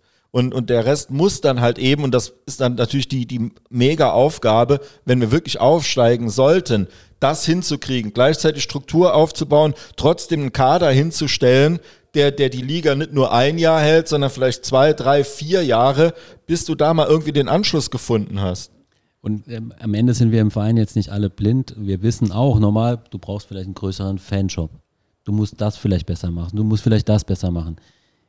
Sehen wir ja auch. Also es ist jetzt nicht so, dass jetzt alle drumherum sehen, das müssten wir besser machen, da könnte man noch mehr machen, da könnte man mehr machen und ausbauen und hier und Struktur. Also die Themen haben wir ja schon im Kopf. Nur letztlich musst du halt eine Entscheidung treffen, investiere ich da jetzt, ich sage jetzt mal 250.000 Euro, mach das besser. Da fehlen mir halt zwei Spieler. Ja, das, das ist aber auch wieder ein bisschen kurz gedacht. Also da, äh, äh, ähm, also wenn du jetzt überlegst, ob du der Fanshop, den Fanshop größer machst oder so, das ist ja Geld, das sich dann irgendwann wieder, wieder, äh, wieder einnimmst. Also wenn du guckst, Aber auch nur, wenn du sportlichen Erfolg hast. Die Leute kaufen nur Trikot, Danke. wenn du auch wirklich oben bist. Ne? Das haben wir ja auch schon erlebt. Ne? Was hatten wir schon für Fanshops gehabt? Ja, aber deswegen geht es ja auch parallel. Ich sag ja so, es ist ein Invest, das kommt aber ja nochmal rein. Und, aber äh, nu- nur, das steht und fällt halt eben mit dem sportlichen Erfolg. Ja gut, wir zahlen ja lieber, wir zahlen ja lieber Gewinnsteuern äh, äh, Steuern, äh, am, am Ende. Wir freuen uns in der Mitgliederversammlung, dass wir 600.000 Euro Gewinn haben und endlich mal Steuern zahlen können. Also das, das ist ja dann sowas, dann investiere ich doch lieber jetzt mal in eine anständige äh, äh, Webseite, wo, äh, wo du, wo du die äh, Fanartikel kaufen kannst und äh, mach mal so gewisse Sachen ein bisschen größer einfach. Und das, das wird sich auch, das kommt zurück, bin ich mir sicher. Ja, genau. Und ich will auch nicht den, den, den Eindruck äh, vermitteln, naja, das müsste man doch einfach nur machen und das kann auch alles nicht so schwer sein. Das ist ähm, gerade so, äh, wenn man immer nur von außen drauf schaut, ähm, ähm, ähm, ist es diejenigen, die sich da jeden Tag äh, äh, äh, voll reinhängen, ist das natürlich brutal nervig. Das verstehe ich schon. Ähm, ich muss aber auch kein äh, Huhn sein, um zu wissen, was ein Ei ist. Ähm, in dem Sinne, dass wenn ich im Moment auf den Verein gucke, als Außenstehender, ich ähm, denke, dass es da eine Disbalance gibt zwischen dem, wie entwickeln sich die Strukturen und ähm, wie entwickelt sich die Mannschaft. Weil da würde man sagen, bei der Mannschaft total super, ne? Das ist hier unser Thema, würden wir immer sagen, der, der, super Jungs, super Entwicklung, alles irgendwie super. Aber man hat zumindest das Gefühl, das ist, da hast du jetzt auch die, die, die Chance, ähm, äh, wenn du das willst, ähm, äh, uns da die Augen zu öffnen, dass es halt aber eben auf der anderen Seite nicht mit weitergeht. Und das hatten wir ja bei allen, die hier mit in den Aufsichtsrat auch wollten, die haben ja Punkte angesprochen. Ob der Aufsichtsrat da das richtige Gremium ist, das lassen wir mal dahingestellt sein. Das geht los bei der Digitalisierung, das geht über den Fanshop, das geht über Dinge im Stadion. Da sind ganz viele Strukturen, ähm, nicht mitgewachsen. Also auch jetzt nicht in den letzten zwei Jahren sind wir in ein neues Stadion äh, umgezogen. Ähm, dafür können wir jetzt dann erstmal nichts.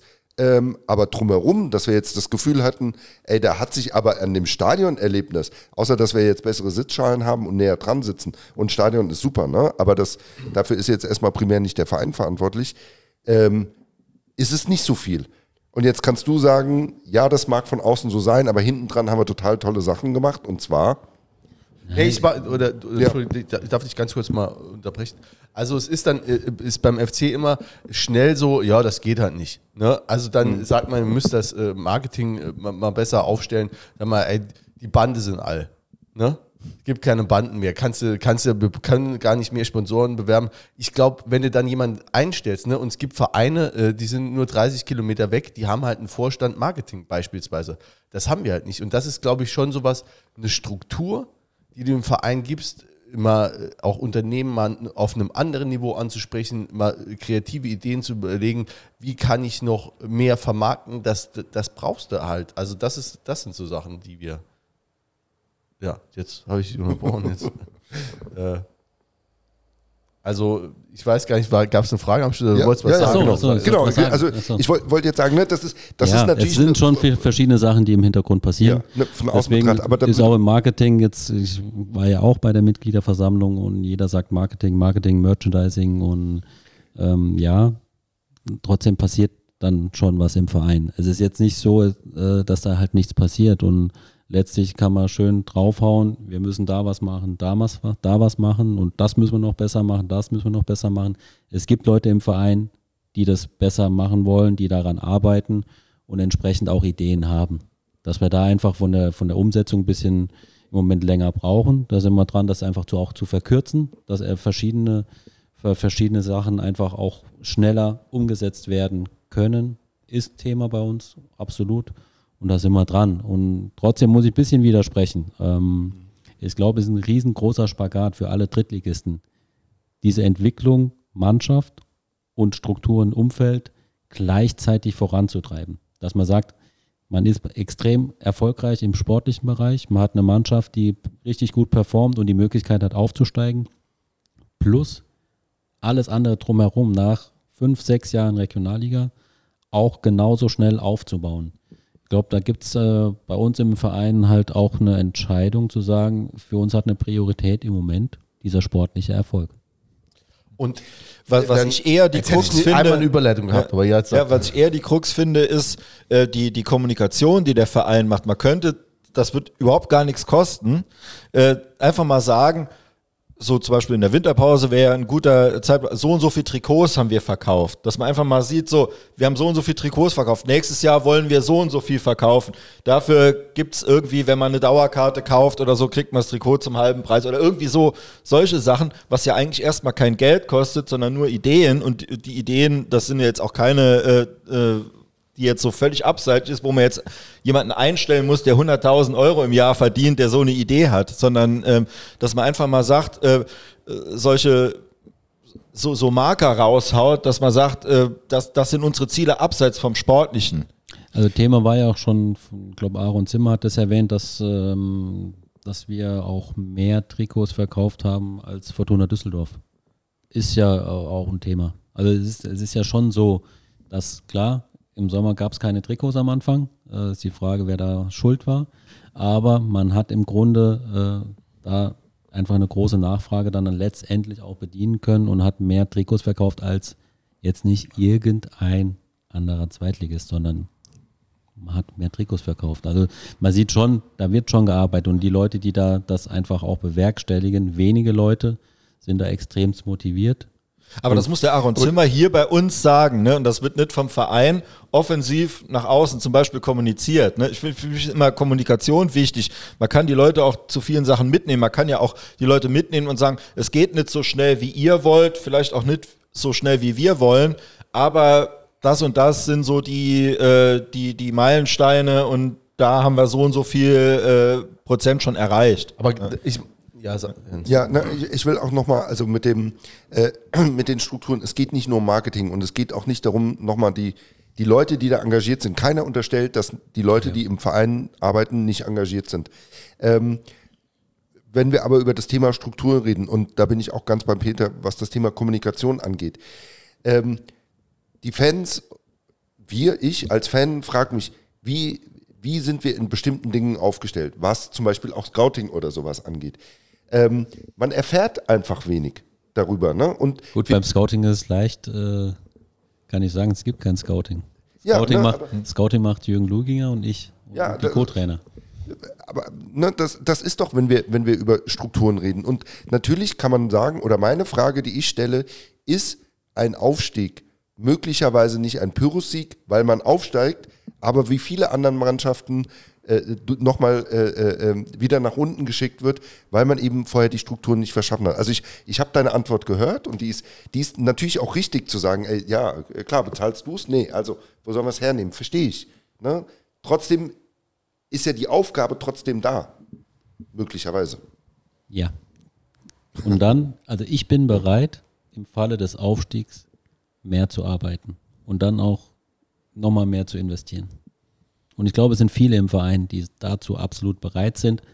Ohne Strukturverbesserung wird das dann nicht funktionieren, definitiv. Aber da sind wir schon dran. Also es ist jetzt nicht Du so, wolltest dass noch deine jetzt, Top ich- 3 sagen, Das ist jetzt nicht alles so, äh, wir lassen es jetzt einfach laufen und ist ja schön und äh, funktioniert ja irgendwie. Also das sehe ich ja schon. Also letztlich war auch ähm, so eine, eine Sache jetzt äh, Videoanalyse. Das gehört jetzt auch zum sportlichen Bereich, wo ich sage, wir hatten halt keinen festen Videoanalyst. Das wurde von, von Leuten, die das richtig gut machen, äh, aus der Akademie, aus dem NLZ übernommen, ähm, wo ich sage, ja, kann man machen und funktioniert, aber letztlich äh, ist es NLZ-Leiter und, und ein Jugendtrainer, um das einfach auch zu verbessern. Und genauso sind auch in anderen Abteilungen andere Aspekte, andere, andere Sachen, um die Strukturen zu verbessern, von Nöten, gebe ich euch absolut recht. Äh, Ich meine, es ist ja jetzt auch, also du bist jetzt heute Abend unser Ansprechpartner, aber es ist natürlich auch so, dass du erst seit vier Monaten im Verein bist, ne? äh, äh, fast taggenau und äh, wir jetzt zum Teil seit 20, 30 Jahren uns das halt aus dieser Fanperspektive angucken und dann auch gewisse Ansichten haben, die dann halt auch in gewissem Maß äh, gefestigt sind. Und ähm, ich meine, es sind halt schon, das muss man ähm, auch bedauerlicherweise sagen, auch viele Trainer und äh, äh, Verantwortliche dann äh, schon gekommen und gegangen. Uns, ja, ist auch so, uns fehlt jetzt vom Verein und gar nicht mal vom Trainer oder so, uns fehlt vom Verein so eine Marschrichtung, wo wollen wir denn eigentlich überhaupt mit dem Gesamtverein hin? Und ähm, das sehen wir nicht. Aber ich glaube auch, da bist du jetzt heute Abend vielleicht auch der falsche Ansprechpartner. Du hast eben äh, den sportlichen Erfolg angesprochen, der immer ähm, notwendige Grundlage für alles Weitere ist. Und ähm, den, äh, um mir selbst jetzt eine Brücke zu bauen, hattest du ja ähm, in den letzten äh, sechs Pflichtspielen. Da kann man ruhig mal zwischendurch abläufen. Ja, ich sehe Daumen hoch, sehr gut. Danke für den Übergang. Ja, dann, äh, den hattest du ja. Ähm, sechs, waren es sechs Pflichtspiele oder waren es sechs Ligaspiele? Ne, Es den- waren ja noch zwei Pokalspiele, das sind ja auch Pflichtspiele. ja, also Und dann nochmal zwei mehr. waren, also waren's, wie viele Ligaspiele? Waren sechs Ligaspiele. Sechs. Ne? Sechs Ligaspiele, fünf Siege, ein Unentschieden. Ähm, wie erklärst du dir diesen sportlichen Erfolg, nachdem es ja tatsächlich ähm, ähm, ja auch messbar vorher ähm, punktemäßig über Wochen, ähm, auch wenn das vielleicht im Schnitt noch irgendwie gestimmt hat, aber punktemäßig ging es ja über in den Wochen, in den Vorwochen wirklich ähm, äh, klar, äh, gab es einen klaren Abwärtstrend. Am Ende hat jeder Trainer eine andere Ansprache, eine andere Idee, wie er Fußball spielen möchte. Ähm, ich glaube, das hat dann zu dem Zeitpunkt einfach auch gepasst, plus verbunden einfach mit den Erfolgserlebnissen. Ähm, da muss man nicht äh, großer Hellseher sein, geht das erste, erste Spiel schief gegen Zwickau zu Hause, äh, dann ist alles blöd, dann ist, äh, also sechs Spiele werden es dann vielleicht drei Siege, wenn es gut läuft, wenn überhaupt. Und so war mit dem ersten Sieg, ich glaube auch ganz wirklich insbesondere mit der ersten Aktion im Spiel, wo wir uns einfach überlegt hatten, direkt nach vorne vom Anstoß und wo man, glaube ich, nach zwölf Sekunden müssen wir es 1-0 machen, äh, wo eine Überzeugung in der Mannschaft drin war, oh, funktioniert ja, was der Trainer gesagt hat. Das war, glaube ich, ganz, ganz wichtig. Wo, glaube ich, auch das Stadion gemerkt hat, oh, was ist denn jetzt so auf einmal passiert?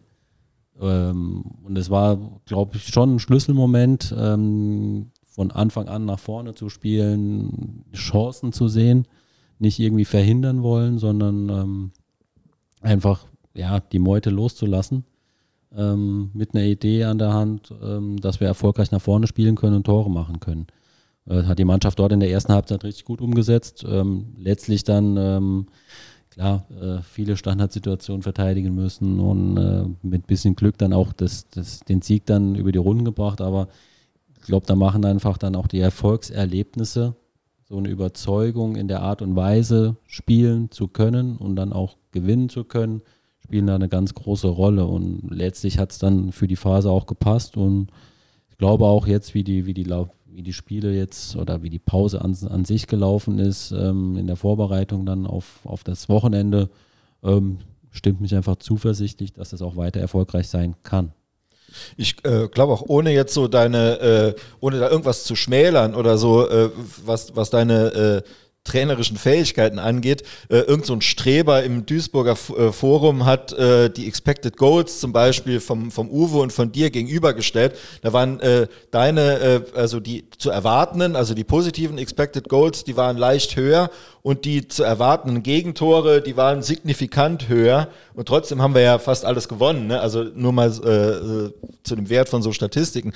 Aber ich denke so, der, der eigentliche Turnaround, äh, glaube ich, der war so in den Köpfen, äh, auch, auch von den Spielern, äh, einfach ein, ein, anderes Bewusstsein oder ein anderes Selbstverständnis als Mannschaft nochmal, als Team, ähm, da auf den Platz zu bringen und äh, das so zu machen. Natürlich auch mit äh, wahrscheinlich oder sehr, sehr wahrscheinlich anderen taktischen Vorgaben, aber halt eben dieses, wie du gesagt hast, die mitzunehmen, die Jungs mitzunehmen und die, die mal spielen lassen, die mal loszulassen. Ja, letztlich geht, ja, es geht nicht darum, loszulassen, die loszulassen und was wollen die unbedingt, sondern es muss ja schon kompatibel sein mit dem, was ich möchte. Also da müsste ich mich ja komplett verstellen. Da müsste ich sagen, äh, äh, kommen hier die drei Führungsspieler und sagt mir mal, was, was ihr machen wollt als Mannschaft, dann machen wir das halt. Ähm, da sagt jeder das, wo er selber gut ist. Ne? Der Stürmer sagt alles nach vorne ne? und die hinten, die sagen, ah, hinten dicht. Ne? Ja. ja, deswegen, das musste halt schon passen und da war schon so dieser Grundgedanke von, von meiner Art, Fußball spielen zu wollen, schon deckungsgleich mit, mit vielen Spielern. Äh, und entsprechend dahingehend, glaube ich, wirklich so meine andere Ansprache. Die muss jetzt nicht besser sein. Anders. Und äh, dann wirklich dieses Erfolgserlebnis mit dem Spiel gegen Zwickau und dann, glaube ich, ganz, ganz extrem dieser Sieg in Dresden weil das war schon ähm, eine richtig gute Leistung und ähm, ja, auswärts in Dresden vor, weiß nicht wie viel, 20.000 20 Zuschauer das ja. waren, war schon ein besonderes Erlebnis, das einfach zusammengeschweißt hat und einfach nochmal das Selbstbewusstsein einfach gestärkt hat, wo man dann die nächsten Spiele auch positiv gestalten konnte und deswegen dann, glaube ich, so eine gepaart einfach so von der Idee, wie ich spielen lassen möchte, andere Ansprache und Erfolgserlebnisse. In, inwieweit äh, spielten die Spielweise von deinem Vorgänger da eigentlich eine Rolle? Also wenn du jetzt ähm, eine Mannschaft übernimmst, also ein Trainer wird entlassen und du sitzt am nächsten Samstag dann äh, auf der Bank, ähm, musst du dich dann an der Spielweise orientieren oder ist das jetzt erstmal für dich dann nochmal ein neues weißes Blatt mit der Mannschaft, die du hast und wo du jetzt komplett neu anfangen kannst? Oder musst du das immer berücksichtigen, was auch der Vorgänger da gemacht hat. Letztlich muss man das äh, sehen, was hat die Mannschaft vorher gut gemacht. Das kann ich ja übernehmen. Und, entsprechend dann den Input zu geben, was möchte ich unbedingt einbringen in die Mannschaft. Und weil letztlich war, war glaube ich, herausragend äh, die vergangenen Jahre auch so diese defensive Qualität muss man einfach sagen, Stabilität, ähm, wenig Gegentore. Ähm, warum soll ich da was verändern? An, der, an, den normalen Abläufen. Auch unter meinem Vorgänger wurde mit Dreierkette gespielt, ab und zu. Das heißt, das war ein System, das die Mannschaft auch gekannt hat ähm, in der Defensive. Dass ich das dann, glaube ich, offensiv ein bisschen anders angegangen bin, war schon Thema, klar. Ähm, und da einfach abzuwägen, was möchte ich unbedingt verändern was muss ich aber einfach beibehalten, weil es der Mannschaft einfach äh, Selbstvertrauen und Stärke gegeben hat. Und diese Mischung hat es dann, glaube ich, ausgemacht. Was würdest du selber sagen, zeichnet dich als Trainer aus? Also vielleicht auch, äh, was ist dein Unterscheidungsmerkmal vielleicht auch von anderen Trainern? Das ist schwierig zu sagen. Ja, also ne, ich meine jetzt, bin- ne, dem Tuchel so- sagt man nach, der ist irgendwie, ne, der hat es besonders mit der Taktik, andere kommen über die Emotionen. Was würdest du sagen, ist so deine, dein USP? ich glaube so die, die, der Umgang mit den, mit den Spielern, mit der Mannschaft ähm, auf eine lockere Art und trotzdem bestimmend zu sein äh, und ehrlich zu sein. Also ich meine, wenn ein Spieler, ja, ich sag dem dann schon auch, äh, du, es wird schwer bei uns, auf Einsätze zu kommen. Ich kann dem jetzt vor, ja, ich kann dem jetzt sagen, ja, mach das besser, mach das besser und dann wirst du definitiv spielen.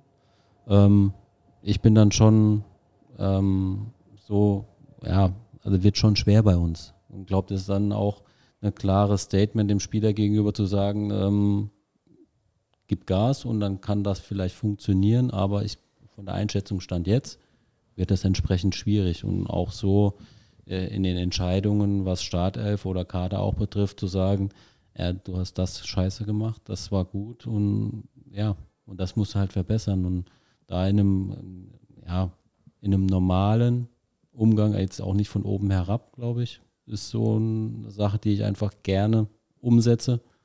Ähm, und da denn das halt der, der Umgang einfach, einfach auch stimmt. Und ich bin jetzt nicht jemand, der, der jeden Tag mit jedem sprechen muss. Definitiv nicht. Sondern einfach, wenn ich mit den, mit den Spielern spreche, dann auch äh, ganz normal im Umgang bin und auch ehrlich bin. Gab es, ähm, also du hast gesagt, äh, die Ansprache war, hast du geändert. Ja, aber jeder spricht ja anders. Wenn wir jetzt, also, äh, wir sitzen mit vier Leuten hier rum und jeder hat irgendwo eine andere Kommunikation. Also das ist jetzt nicht, wo ich sage, äh, das war vorher so und ich mache das jetzt so, sondern äh, so allgemein, weil meine Ansprache ist eine andere als deine. Wenn du mit Leuten umgehst, wenn du jemanden kennenlernst, ist jetzt anders, wie ich das mache. Weil wir sind ja unterschiedliche Individuen. Ja, das kann man festhalten. Ja, das stimmt. Nee, Ja. nee okay. Ähm, du hast ähm, bei der äh, Mitgliederversammlung ähm, auch eine äh, Rede gehalten. Ne? Also das äh, vielleicht mal als äh, Zwischenfrage. Ähm, ist das für dich dann schon überraschend, dass, äh, dass das auch so ein, äh, also ein Umfeld ist, das so lebendig, dass dann auch äh, mit äh, hier 650 äh, Leuten bei der Mitgliederversammlung ähm, ist, ist das auch so ein gewisser Überraschung, dass du denkst, ach krass, was ist denn hier los? Hätten ja auch mehr sein können. Es gibt mehr Mitglieder, oder? Ja, stimmt, waren, äh, waren äh, viereinhalbtausend Ja. zu Hause, ne? Ja. Also von daher hat mich jetzt, äh, habe ich auch erwartet, dass das so ist. Also das Inter ich habe das ja wahrgenommen, das Interesse ist riesengroß und habe eigentlich auch gedacht, dass, dass vielleicht noch mehr kommen können. Ja. Zumal auch Wahlen ja. angestanden haben und äh, habe eigentlich gedacht, können ein paar mehr sein. Weil Ja. das Interesse an dem Verein ist schon sehr, sehr groß. Und wenn man irgendwo vielleicht mal ein bisschen, ich will nicht sagen Einfluss haben kann, dann ist es halt durch eine Wahl des Aufsichtsrates. Das haben letztendlich ähm, knapp 600 wahrgenommen. Ja. ja, das stimmt eigentlich auch. Ja. Also deswegen, wenn man sieht, welche Wucht dieser Verein haben kann, wenn man das Stadion sieht, wie viele Zuschauer kommen und äh, war das jetzt wenig überraschend, dass dann auch bei der Mitgliederversammlung diese, diese Anzahl an Leuten da ist. Ähm, du hast ähm, bei der Mitgliederversammlung ähm, die Erwartung, würde ich jetzt mal so das raus oder rein interpretieren, ähm, etwas gedämpft. Ne? Ähm, ich weiß nicht mehr genau, wie du es formuliert hast. Du hast aber auf jeden Fall gesagt, wir werden auch das ein oder andere Spiel verlieren und ob es am Schluss reicht für den Aufstieg, ich weiß es nicht. Ne? So, Ja. Ja, letztendlich ist eine riesen Euphorie durch unsere Serie, die wir jetzt vor, vor der Pause hatten, durch den zweiten Tabellenplatz. Das merkt man schon im Umfeld, aber auch im Verein, dass da einfach eine Sehnsucht da ist, äh, dass man äh, in der zweiten Liga spielen kann. Ähm, ist, ist ja schön, ist gut und trotzdem wäre es halt auch genauer verfolgt, die Liga auch im Blick hat, weiß ganz genau, äh, kann halt auch gegen Duisburg schiefgehen. Und unabhängig davon, ob wir, also wir werden eine gute Leistung auf den Platz bringen, hoffentlich. Also wir bereiten die Mannschaft vor und die sind gut drauf. Wir haben viele Spieler, die fit sind und es spricht eigentlich vieles dafür, dass es klappen kann. Aber trotzdem ist ja ein Gegner da, der auch eine richtig gute Qualität hat. Und das haben wir in den Spielen gesehen, wo wir erfolgreich waren. Das sind kleine Nuancen, die entscheiden. Und entsprechend wird das auch jetzt in jedem Spiel so sein. Ich glaube, es gibt keine Liga, die so spannend ist wie die dritte Liga, die so ausgeglichen ist. Und von daher ähm, kann ich die Euphorie total verstehen, finde das auch gut und ich würde nächstes Jahr auch gerne in der zweiten Liga hier verantwortlich sein und, und trotzdem ähm, gibt es auch ganz, ganz viele Punkte irgendwo zu verteilen und es war schon ähm, sehr viel Euphorie, auch bei der mhm. Mitgliederversammlung. Deswegen hatte ich das so ein bisschen mal, ich meine, klar hatte ich eine, eine Rede so ein bisschen vorbereitet und trotzdem dann auch abgeändert, weil mir es fast schon zu viel Euphorie war. Ähm, ich hatte ja vorhin schon gesagt, es hat nur noch gefehlt, dass man schon an, an, an einem Schalter äh, Dauerkarten für die zweite Liga bestellen kann. So wie mhm. viele auch gesprochen haben und alles super und toll und top und das und funktioniert und, und da hat auch keiner mehr an Strukturen gedacht, sondern alles ist super und wir spielen ja eigentlich äh, noch einen Sieg und dann sind wir zweite Liga. Und so ist es, da sind wir halt ganz weit weg. Mhm. Die Voraussetzungen sind schön, wir sind auf dem zweiten Tabellenplatz, alles wunderbar. Trotzdem das auch richtig einzuordnen. Ja, und dann äh, können wir ja schon mal äh, jetzt gerade drauf kommen. Ähm, es steht ja jetzt auch einiges an, nicht nur noch mega viel Spiele, sondern es ist ja auch so, dass äh, die Mannschaft, die jetzt auch jetzt noch, äh, ich weiß, wie viele Spiele sind es noch? 20? 21. 21 brutal abliefern muss, um, um den Tabellenplatz zu halten, dass da aber auch ganz viele ja noch gar nicht wissen, wie geht es denn für mich persönlich weiter. So, und wenn man da das in, in so einem groß, also das ist ja immer, das ist im Profifußball immer Thema, ne? wenn immer Verträge auslaufen. Jetzt haben wir hier aber jetzt wirklich den Fall, ich weiß gar nicht, ob es das so oft gibt, ähm, das, was sind 18 Verträge oder du hast, du hast sogar vorbereitet, aber es nee, sind auf jeden Fall also mega viel. Verträge, ja. ja ähm, die auslaufen. Äh, die Jungs, die, die sich dann natürlich jetzt selber damit beschäftigen, mit ihrer eigenen Zukunft, äh, die jetzt aber gleichzeitig jetzt irgendwie abliefern müssen. Und du ja auch, ne? Dich betrifft es ja auch in, in zwei, als Trainer und als Manager. ich wollte gerade sagen, jetzt bist. sprechen wir doch mal mit dem Manager-Ziel. Ja. ja. Also ja, auch mit dem Trainer. Ne? Der Trainer muss es ja auch handeln, ne? das ja. Ganze. Also. Ähm, ja, eine Situation, die halt, ähm, die da besteht und trotzdem, glaube ich, jeder motiviert ist, maximale Leistung zu bringen. Ähm, ich ähm, glaube, das kann sich einfach jeder sicher sein, dass im Erfolgsfall auch jeder davon profitieren wird, weil äh, es wird nicht jeder Vertrag verlängert, ich glaube, das ist auch klar. Ähm, und trotzdem wird das im Erfolgsfall, den Verein zu wechseln, deutlich einfacher. Ob als Stammspieler, der vielleicht auch, wenn wir mit dem verlängern wollen, der sich sagt, oh, ich habe jetzt eine geile Saison gespielt, äh, wir steigen auf mit Saarbrücken, aber ich habe eine Option, kann beim Verein XY aber nochmal 5000 Euro mehr verdienen, mache ich. Genauso ein Spieler, der vielleicht nur 10 Spiele gemacht hat, wenn der von einem äh, Aufsteiger irgendwo hinwechselt, ist auch deutlich besser dass wir einfach eine Situation schaffen wollen, ähm, auch früher für Klarheit zu sorgen. Ist einfach so. Das wird auch ein Appell von unserer Seite sein. Wirklich, wir wollen alle mitnehmen. Wir wollen im Erfolgsfall soll jeder auch partizipieren. In welcher Form auch immer. Ähm, da kann man jetzt keine Versprechungen abgeben oder sagen, äh, wir verlängern jetzt einfach mal jeden Vertrag für die zweite Liga. Geht ja nicht. Da hast du schon nächstes Jahr im Erfolgsfall auf einmal da hast du schon einen Kader von 25 Spielern und dann stehst du da. Ähm, trotzdem auch da einfach ähm, auf, auf die Spieler zuzugehen. Jetzt nicht jetzt im Januar, aber wenn die Spiele wieder, wieder anfangen zu gucken, ähm, mit diesen Gesprächen auch anzufangen. Und letztlich, ähm, wenn man dann die Liga verfolgt, 1860 München, die sagen sich, ja, die Jungs müssen jetzt erstmal liefern und dann können wir mal im April sprechen, wenn die geliefert haben. Ich glaube, den Ansatz haben wir jetzt nicht sondern wollen auch frühzeitig, frühzeitig dann mit den, mit den Spielern auch sprechen. Und mit Julian Günther Schmidt habt ihr ja schon gesprochen, ne? Ich habe mit jedem, na, bis auf zwei Spieler, habe ich mit allen Spielern gesprochen, aber da ging es nicht um Vertragsgespräche, sondern es ging einfach darum, abzuklären, ähm, wie ich die Spieler sehe, was sie bisher geliefert haben, wie ich die Einschätzung habe und entsprechend auch, was ich von ihnen in, in der Rückrunde dann auch einfordern werde dass da Spieler, die jetzt in dieser Erfolgsphase die immer gespielt haben, irgendwo im Blick sind und sagen, eigentlich müssen wir mit denen jetzt schon verlängern, äh, ist glaube ich auch klar. Dass ja Julian Güter-Schmidt äh, jetzt viele Spiele gemacht hat und Vertrag ausläuft, man wollte im Sommer schon verlängern, ähm, ist definitiv Thema, aber es gab noch mit keinem Spieler Vertragsgespräche im Detail, sondern so eine Status quo. Wie sehe ich euch, äh, auch mit Jürgen Luginger zusammen, äh, was können wir noch verbessern und was erwarten wir auch dann ähm, für die restlichen Spiele. Irgendwo habe ich gelesen, dass äh, nach den Rückennummern mit den Leuten gesprochen wird in der Reihenfolge, das ist Quatsch, oder? Oder stimmt das? Ich habe tatsächlich mit den Rückennummern angefangen, weil ja. dass es überhaupt gar keine Diskussion gibt, warum spreche ich mit dem jetzt zuerst und dann mit dem. Ich glaube, so eine Mannschaft ist so ein wirklich kompliziertes Konstrukt, wo jeder hinter irgendwelchen Entscheidungen, auch wenn die Entscheidung nur ist, mit wem rede ich zuerst, irgendeinen Hintergedanken hat.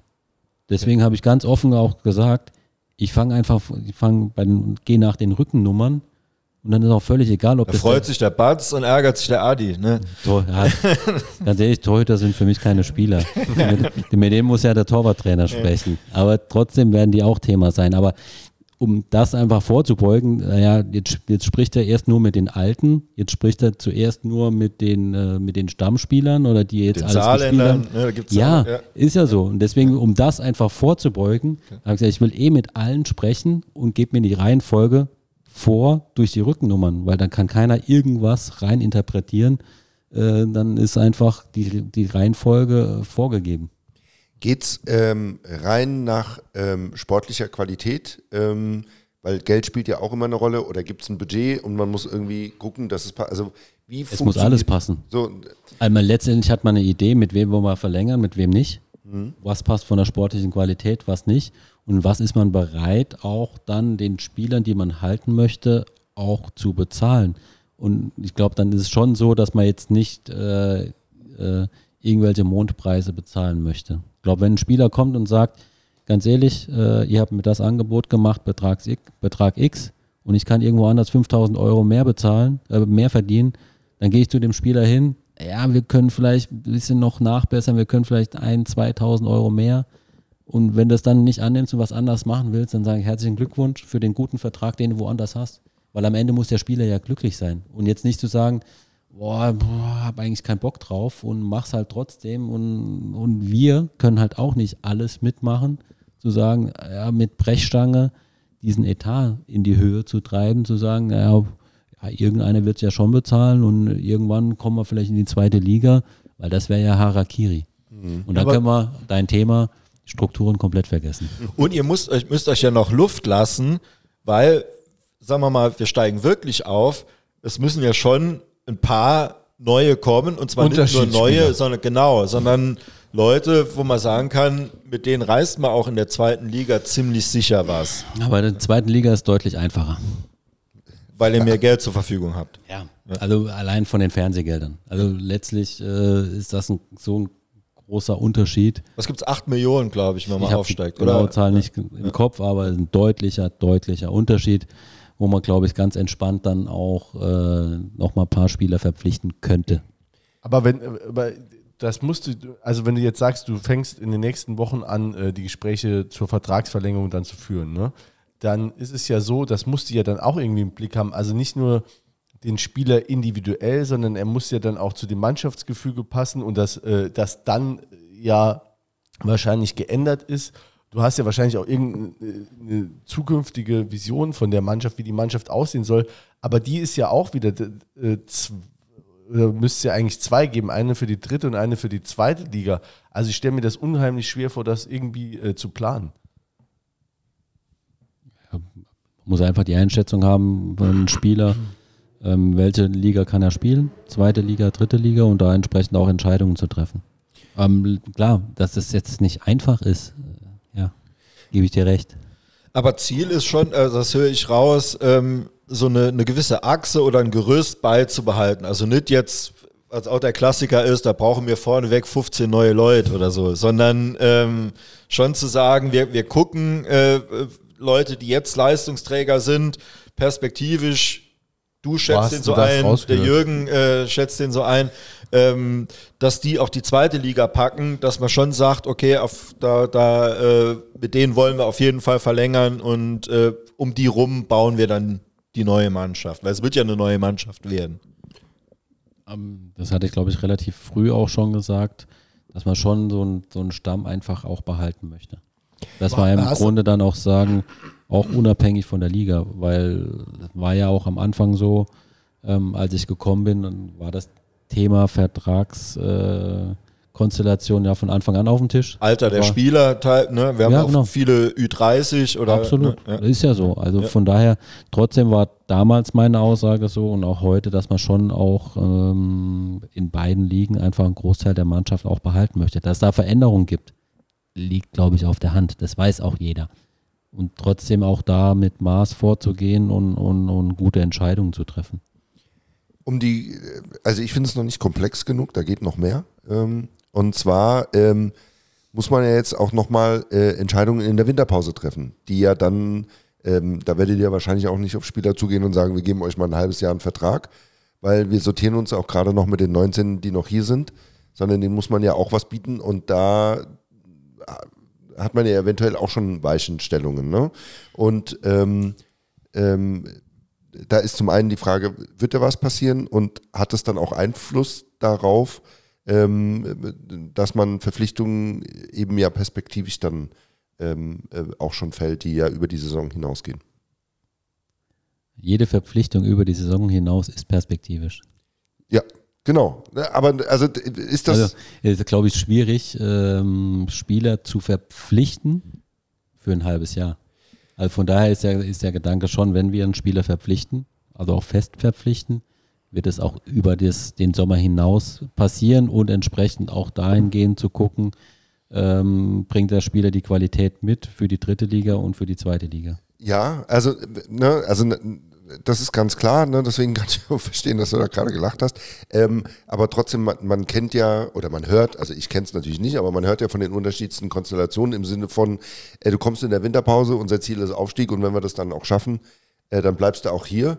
Äh, ansonsten gibt es ja vielleicht auch den einen oder anderen Spieler, der sagt, also wenn es nicht hochgeht, gab ja auch schon Trainer, die gesagt haben, wenn es nicht hochgeht, dann gehe ich weg. Und dann ist es eben nicht perspektivisch, sondern hat man jemanden in der Winterpause vielleicht geholt mit der Wette darauf, wir steigen auf. Und wenn es dann nicht klappt, ist der weg und man hat eine neue Baustelle.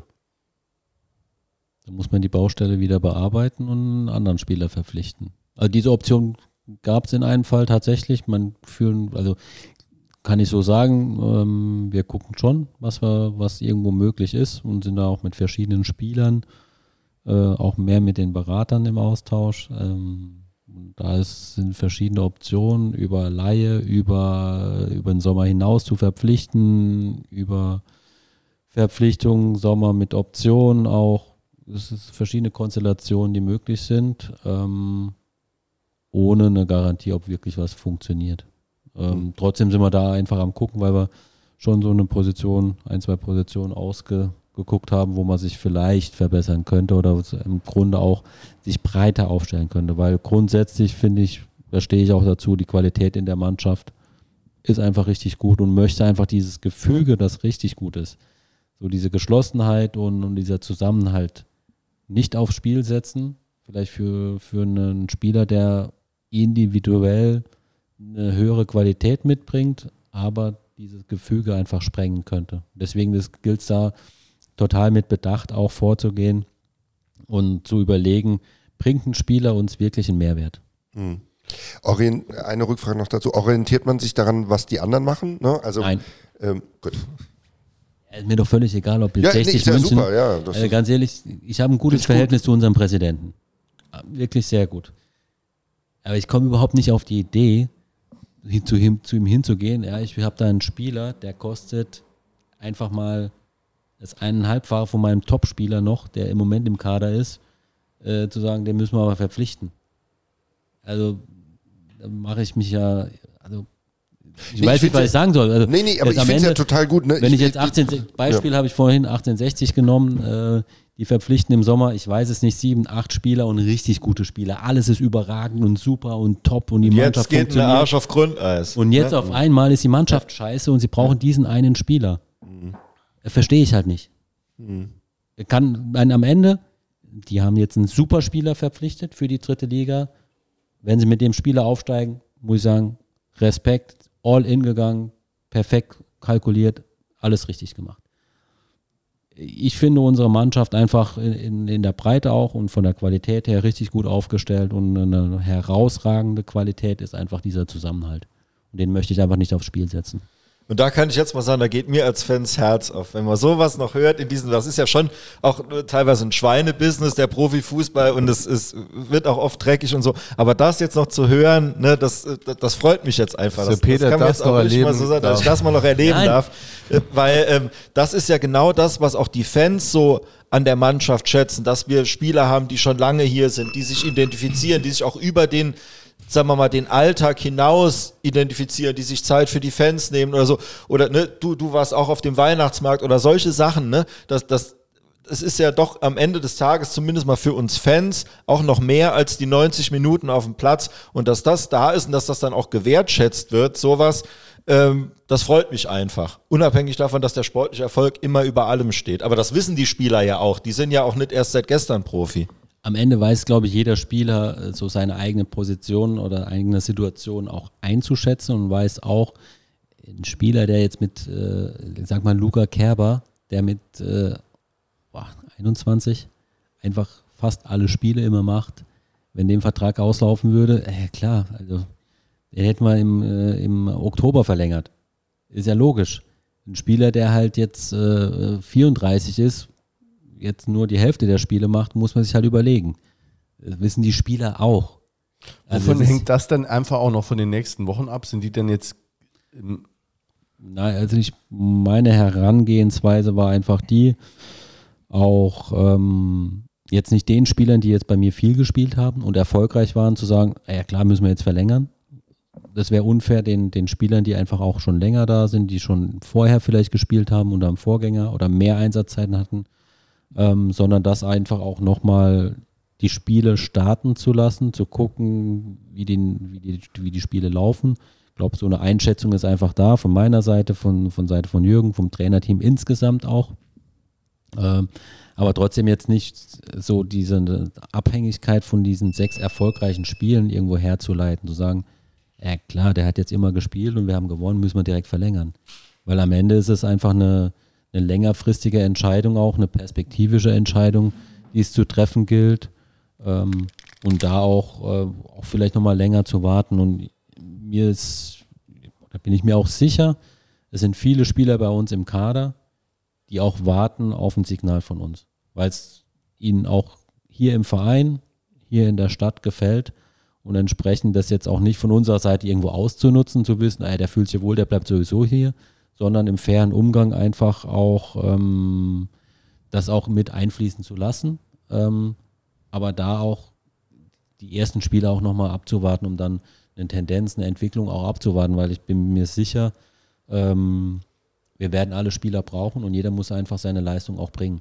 Genau, also wie, weil es eben noch so viele Spiele sind, du kannst ja auch jeden, du wirst auch vielleicht noch jeden brauchen, weil ne, es gibt Sperren, es gibt Verletzungen und äh, ja, für mich immer so ein Beispiel Bonet Uafero, wo jeder gesagt hat, außer Tobi Jennecke hier, äh, was soll man mit dem verlängern? Ne? Und dann spielt er eine mega Runde, ne? ähm, wo wirklich wenige Leute äh, darauf getippt hätten. So, also jeder kann auch noch wichtig werden, auch wo man jetzt vielleicht sagt, habt wenig gespielt oder so oder hat noch nicht die Rolle, die er sich selber vielleicht vorstellt, aber kann natürlich in den 21 Spielen noch eine, eine ganz entscheidende Rolle spielen. Es wird am Ende die Mannschaft aufsteigen, die in der Breite am besten ist. Wo alle Spieler funktionieren, wenn sie gebraucht werden. Und weil es wird nicht funktionieren, auch wenn das jetzt in den sechs Spielen bei mir war, ich hatte die, die Startelf wenig verändert, ähm, hatte dann auch Kasim Rabic die Möglichkeit gegeben, ähm, ja, äh, wenig Veränderungen drin gehabt, aber es wäre, also nach dem Spiel in Halle, hätte es definitiv Veränderungen geben müssen. Das war genauso diese, dieser Zeitpunkt ausgereizt, was, von die, was die Belastung an, anbelangt, was einfach die Leistungsfähigkeit anbelangt. Es war absolut am Maximum und das wird auch jetzt so sein. Es wird am Ende die Mannschaft aufsteigen, bin ich mir sicher, die in der Breite die meiste Qualität auf den Platz bringt. Das heißt, die Nummer 14, 18, dass die, wenn sie gebraucht werden, zu 100 Prozent da sind, Bock haben für den Verein, für die Mannschaft einfach alles rauszuhauen und entsprechend die Qualität, die sie im Training dann hatten, auch im Spiel umsetzen können. Es wird nicht möglich sein, mit 13 Feldspielern durch diese Marathon-Rückrunde einfach durchzugehen, zu sagen, geiles Ding, mit den 13 steigen wir jetzt auf. Wird nicht klappen. Ja, ähm, du hast gesagt, also wenn in der Winterpause noch was gemacht wird, dann äh, eben sich um in der Breite noch ein bisschen äh, besser aufzustellen, nicht weil ihr da auf irgendeiner Position eine unbedingte Notwendigkeit seht. Ähm, welche Positionen wären das denn? Du hast zwei eben, die Zahl zwei in den Raum geschmissen, zwei Positionen. Wo wünschst du denn was? Schneller außen. Das ist, äh, Ja, also das weiß wirklich außen. jeder, ne? dass, dass da, äh, dass uns das wirklich fehlt. Und im Sturm ist es jetzt halt auch, ja, würde ich auch sagen, ist es ein bisschen dünn geworden. Ne? Der, also würde ich jetzt, wenn ich Trainer wäre, was ich ja Gott sei Dank nicht bin, ne? Peter macht jeden Tag ein Kreuz, dass ich äh, nichts Fußballisch zu sagen habe, aber äh, ähm, Es hat, mich, äh, hat mich verwundert, dass du so viel Darts geguckt hast, weil Fußball guckst du ja gar nicht und dann aber Darts hast du geguckt. ich gucke Fußball, aber halt nur im FC. Was also, interessiert mich die anderen Vereine? Ne? Also Im Sturm sind wir dünn aufgestellt mit äh, Marvin Kovi, Kuni, Adriano Grimaldi. Kasim Rabic, Julian Günther Schmidt, Julius Biada, Justin Steinkötter. Ja, ich meine, gut, jetzt, ne, aber der. Nee, ist eine Frage, welcher Spieler von denen hat nicht die Qualität in der dritten Liga Tore zu schießen? Ja, also d- du- das Ja, ist ja schon ist eine Behauptung, äh, dass ich das jetzt gesagt habe. Ich habe nur gesagt, jetzt, gut, jetzt ist Sturm, der doch, du hast gesagt, im Sturm machen wir Ja, ja, wohl ist was. jetzt ist der Jakob, jetzt ist der Jakob ausgefallen. Und beim der Blick war gerade gut. ich meine, ich meine Nein, vorne ich im Zentrum, ne? Weißt du, was ist- ich meine? Absolut. So. Ist- Mittelstürmer. Ist, ist So. Mittelstürmer ist mir total bewusst. Ähm, ich bin in der Konstellation, wie wir sie jetzt haben, bin ich zufrieden. Und bin froh, wenn die Spieler, die halt auch mal ausfallen können, oft auf dem Platz stehen können. Dass jetzt ein, ein Spieler wie ähm, Julius Biada und Adriano Grimaldi äh, Ausfallzeiten hatten und eine Verletzungshistorie haben, ist mir auch bewusst. Ähm, trotzdem bin ich mutig, optimistisch, dass wir das hinkriegen, dass die in einem stabilen, fitten Zustand der Mannschaft einen Mehrwert bringen können und entscheidende Momente auf dem Platz haben werden. Also davon, dass die Mehrwert bringen, bin ich auch felsenfest überzeugt. Also ich habe nur gedacht, so ein Mittelstürmer wäre jetzt vielleicht, wenn es jetzt ein bisschen, ne, wie gesagt, Jakob weggefallen. Welche, welche Position wären es denn? Du hast eben gesagt, zwei Positionen, guck dir. Welche wären es denn?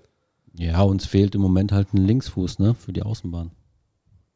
Linksfuß für die Außenbahn und die andere? Oder fehlen euch zwei Linksfüße für die, äh, für die Außenbahn? Das ist so, das ist das Hauptmerkmal, so zu gucken, ähm, ob wir da irgendwo noch eine, eine, einen Spieler bekommen, der uns da besser machen kann oder auch halt wirklich ähm, in der Breite, wenn Spieler ausfallen, dann ähm, das korrigieren können, weil im Moment, glaube ähm, mit Calogero Rizzuto, der macht das richtig gut.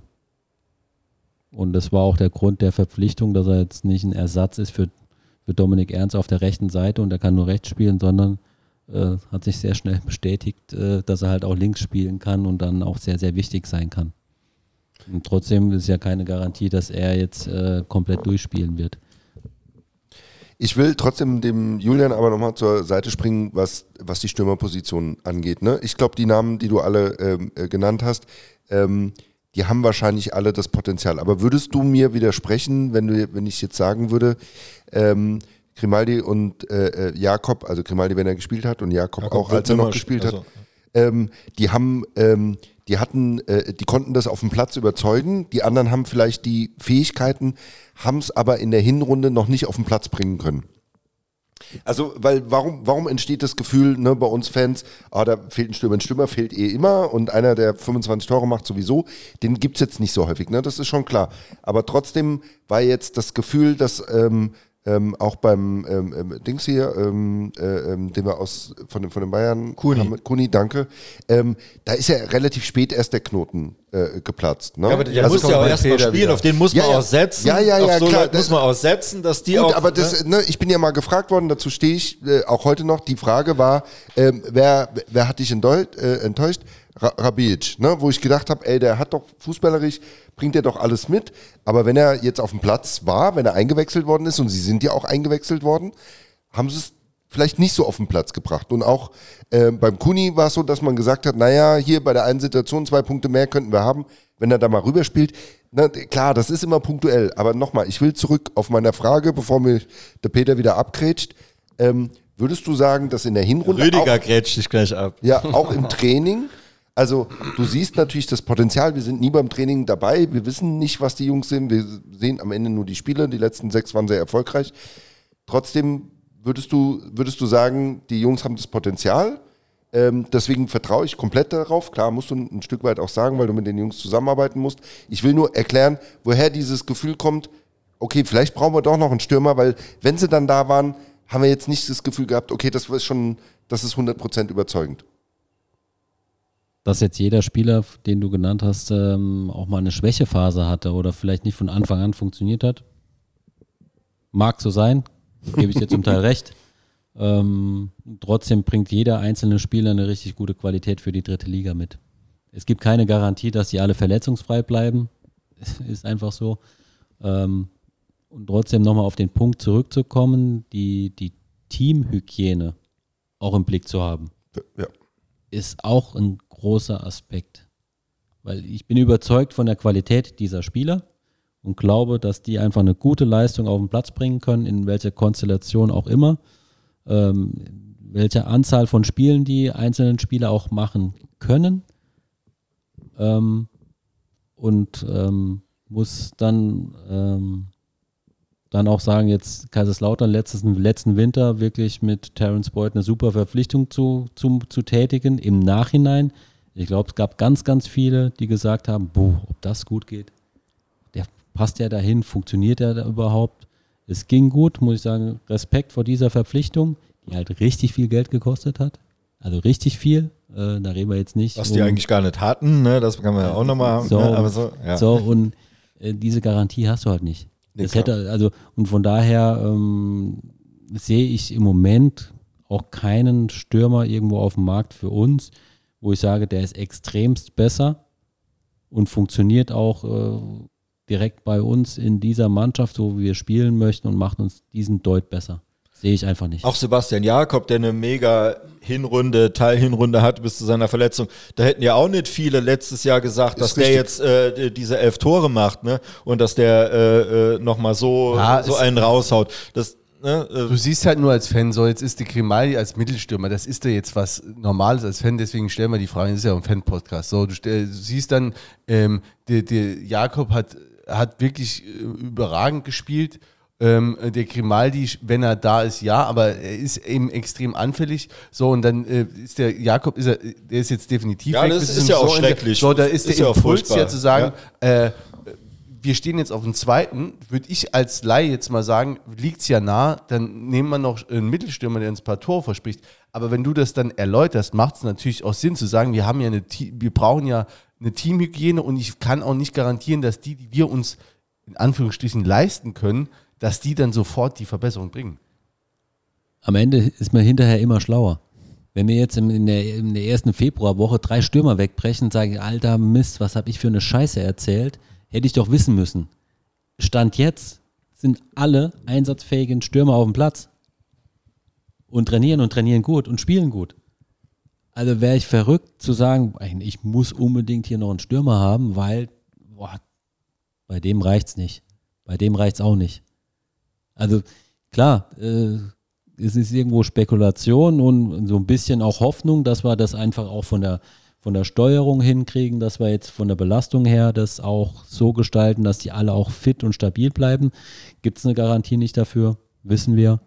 Ähm, aber Stand jetzt ist es so, dass alle auf dem Platz sind und einfach die Hoffnung groß ist, dass wir das auch über die Saison auch, auch hinkriegen, dass die stabil bleiben, dann haben wir eine richtig gute Qualität.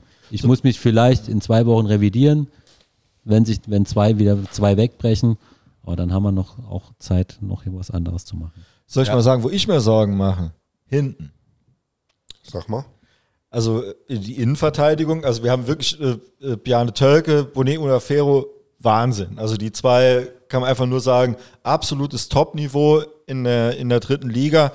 Aber natürlich beide auch, also Türk ist ein Wunder überhaupt, dass der überhaupt nochmal so spielen kann auf dem Niveau. Äh, ohne seine Verletzungshistorie hätten wir den nie in der dritten Liga gesehen oder vielleicht noch ganz am Ende der Karriere.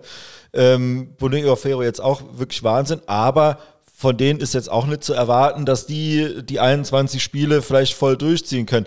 Hinten dran vom Niveau her Zellner eigentlich auch top, aber finde ich, sieht man jetzt doch halt, äh, dass er seinem Körper einfach dann äh, mega Tribut zollen muss mittlerweile. Und dann ist es vom Niveau her dann doch auch nochmal ein bisschen schlechter, ohne dass die Jungs jetzt nächste, hinten der sich um total, äh, nee, nee, nee, ohne, ohne dass die Jungs jetzt hinten dran jetzt wirklich, äh, ne, Böder, Becker, äh, super Jungs, ne, aber natürlich finde ich vom, vom Niveau her, von der Qualität her, doch drunter anzusiedeln sind. Außen muss man jetzt gucken, wie kommt Ernst zurück, wie schnell äh, hat er nochmal seins. Tobi Jennecke ja auch äh, Wahnsinn, dass der immer einspringt und dass der jede Position spielen kann. Aber ja, der wird vielleicht auch mal von einer anderen Position gebraucht, dass er da einspringt. Also ich mache mir hinten mehr Sorgen als Stürmer. Rüdiger, du auch? Das muss ich sagen, ja. Darauf habe ich gewartet, weil das war jetzt einfach eine Aussage. Ja, da ja. muss ich ja nicht drauf reagieren. Peter, stellt auch, Peter stellt auch keine Fragen, der sagt einfach nur seine Stellt Thesen auf. Ja, Ist einfach ein Fakt. ja genau. Ja. Da muss ich auch nicht weiter zu sagen. Nee. Ähm, ja, sehe ich auch ein bisschen anders. Also ich glaube, das hat die, die, die Spiele davor und auch letztes Jahr gezeigt, dass da Spieler wie ein Pius Kretschmer, Dominik Becker einfach richtig gute Spiele abliefern können. Das hat es in der Konstellation, weil wir erfolgreich waren, einfach nicht gegeben, dass ich da gewechselt habe. Ähm, und, und trotzdem war Pius Kretschmer hat eigentlich vorher fast immer gespielt. Hat irgendwo so ein Pech, war, hatte eine Krankheit. Äh, ich habe die Entscheidung so getroffen, dass wir so spielen und, und waren dann erfolgreich. Und trotzdem bringt er eine richtig gute Qualität mit. Domme Becker äh, letztes Jahr in der Phase, wo vier Siege in Folge waren, in der Startelf gestanden, gute Leistungen gebracht. Ähm, ich sehe Manuel Zeitz, der in der Dreierkette in der Mitte spielen kann, eine gute, gute, wirklich eine gute Position auch für ihn sein kann. Ähm, absolut mit dabei. Und Steven Zellner, ja, er hat seinem Körper oder äh, sein Körper wird keine 21 Spiele mehr in fünf Monaten abliefern können. Äh, Weiß er auch. Da muss man extrem dosieren, was Training anbelangt, aber der wird sich immer zur Verfügung stellen, wenn es möglich ist. Der wird immer ans Maximum gehen und wird entsprechend auch versuchen, seine, die Leistung auch zu bringen und wird dann auch auf seine Einsätze kommen. Ähm, dass jetzt dieser Kader ein, zwei, ja, ich will ihn nicht Baustellen, ist vielleicht irgendwo zu groß hochgegriffen oder zu negativ ähm, aufweist, ähm, aber deswegen ist er auch so in der Breite aufgestellt, dass man sagen kann, okay, wir haben halt verletzungsanfällige Spieler, entsprechend brauchen wir halt einen mehr, entsprechend brauchen wir halt zwei mehr. Und das hat man einfach im Sommer auch so gehandelt, hat das umgesetzt und ich glaube, eine, eine, eine kritische Situation wird, äh, wenn alle fit sind und 24 Feldspieler auf dem Platz rumlaufen und von den 24 Spielern hat jeder Anspruch, Stammspieler zu sein. Dann gilt es halt irgendwo im Umgang, äh, gute Entscheidungen zu treffen und am besten erfolgreich zu sein. Weil im Erfolg wird jede Entscheidung abgenickt und im Misserfolg ist alles schlecht. Da wird gesagt, ja, hätte, hätte ich gespielt, dann hätten wir gewonnen. Fehlen einem vielleicht als Trainer die Argumente, aber kann man sagen, ja gut, hättest du mal vorher besser trainieren müssen, hätte ich die Entscheidung so getroffen. Also letztlich geht es für mich oder für jeden Trainer äh, zu gucken, mit welcher Aufstellung habe ich vom Gefühl her, von der, von der Idee, wie ich spielen möchte, die größte Wahrscheinlichkeit zu gewinnen. Und da geht es wenig um Sympathien oder äh, irgendjemand irgendwie was auszuwischen oder also muss man wirklich, glaube ich, äh, der letzte Trottel sein, wenn, wenn da irgendwelche Gefühle eine Rolle spielen, sondern zu sagen, äh, so haben die trainiert, so haben die vielleicht vorher gespielt und das kann passen und so ist einfach die, die Wahrscheinlichkeit am größten zu gewinnen. Und da geht es wenig um Sympathien. Wir wollen ja am Samstag gewinnen, ne? Tatsächlich. Äh, ähm, mit was können wir denn am, äh, um mit einer sehr allgemeinen Frage zu starten, am Samstag rechnen? Ich glaube mit äh, 10.000 Zuschauern plus. Und auf dem Platz? Mit einer willigen Mannschaft, die das Spiel unbedingt gewinnen möchte. Ich glaube, das ist schon Thema nach so einer langen Pause ist ein bisschen Wundertüte für uns, wie für Duisburg, wie für alle Mannschaften. Eine ganz, ganz kuriose Pause, wo, wo jeder ein bisschen anders gestaltet hat. Auch wann fahren wir ins Trainingslager, wann machen wir Pause, wie lange. Nochmal eine zweite Pause. Am Ende weiß keiner, was ist richtig, was ist falsch. Am Ende, man weiß wahrscheinlich auch nicht, ähm, die Ergebnisse, Ergebnisse werden das auch nicht widerspiegeln, äh, sondern nach bestem Wissen und Gewissen irgendwo eine Entscheidung getroffen, wie, wie das gestaltet wird. Und im Grunde geht es bei Null los. Ist, ist einfach so. Nach so einer langen Pause muss man sich einfach nochmal reinfinden, weil letztlich Training und auch Testspiele ist das eine. Punktspiele, wenn es um wirklich was Richtiges geht, ist einfach was anderes. Trotzdem habe ich eine, eine absolut positive Grundstimmung wahrgenommen in der Mannschaft, die einfach Bock hat auf dieses Spiel und da das auch positiv gestalten möchte und mit totalem Elan, total einfach motiviert die Trainingswoche bisher gestaltet hat und von daher freue ich mich einfach auf eine motivierte Mannschaft. Das ist schön, wir auch. Äh, und zur Verfügung stehen äh, alle jetzt quasi, die jetzt nicht langzeitverletzt sind. Ne? Ja, Dodo Ernst hat so bis kleinen Rückschlag gehabt jetzt, aber nicht, nicht tragisch. Der wird jetzt am, am Wochenende dann eher nicht zur Verfügung stehen. Domme Becker hatte ein bisschen Probleme, ähm, aber letztlich im Großen und Ganzen ist eine große Auswahl auch an Spielern da, die, die das Programm auch komplett mitgezogen haben. Ja, Jens hat sich noch mit dem Gegner beschäftigt. Äh, mit was dürfen wir hier aus, äh, aus dem Ruhrpott äh, rechnen? Ja, naja, also was heißt. Äh, Stoppelkamp spielt der. Also ähm, nach meiner eingehenden Analyse, nachdem ich da drei Trainingseinheiten äh, live vor Ort verfolgt habe, kann ich es nicht genau sagen. Achso, ich dachte, das ist Nee, nee, nee. Aber kriege ich keine näheren Infos. Nee, also ähm, nachdem ich war ja kurz davor, eine Initiativbewerbung zu geben für Gegneranalyse, aber nachdem die Position besetzt worden ist, habe ich gedacht, gut, komm, dann nicht. Irgendwelche anderen Quali Qualitäten, wo wir dich einsetzen können? Dann USPs. Hast du USPs? Ja, muss ich mal, müssen wir jetzt mal gucken. Ne? Hast mich jetzt ähm, schon etwas über zwei Stunden labern gehört, das Sprechen gehört. Ähm, mal, mal gucken, was du jetzt gleich dann dazu sagst. Nee, was ist das für ein Gegner? Jetzt oder mit welcher. Ja, Unbequem. Ey, Ich glaube, MSV Duisburg, eine Mannschaft, die über Jahre eigentlich jetzt in der dritten Liga aufsteigen möchte, den Erwartungen extrem hinterherhinkt, äh, trotzdem einfach eine individuelle Qualität in ihren Reihen hat, äh, mit Spielern, die halt schon erste Liga, zweite Liga gespielt haben, wo man sehen muss, haben die Bock zusammen zu spielen, dann sind die richtig gut, haben die eine, eine funktionierende Einheit, dann sind die richtig gut. Ähm, und gerade ähm, ja, diese Einzelspieler, die da, glaube ich, herausstechen, ob ähm, ein Stoppelkamp, ein Baccalords, Buadus, äh, die einfach schon äh, Erfahrung haben, äh, Qualität einfach bewiesen haben und ich glaube, die letzten Jahre den Erwartungen hinterherhinken. Ja, wir freuen uns auf jeden Fall auf das Spiel. Wir haben alle richtig Bock, dass es wieder losgeht äh, nach der viel zu langen Pause, nach der unnötigen Pause, um es mal so zu sagen. Ähm, Gibt es noch irgendwas, haben wir noch irgendwas ab? Also wir haben natürlich noch tausend Fragen, aber die ähm, werde ich jetzt nicht alle noch stellen. Ne? Wir haben ja über Stell mal auf der Aufstiegsfeier.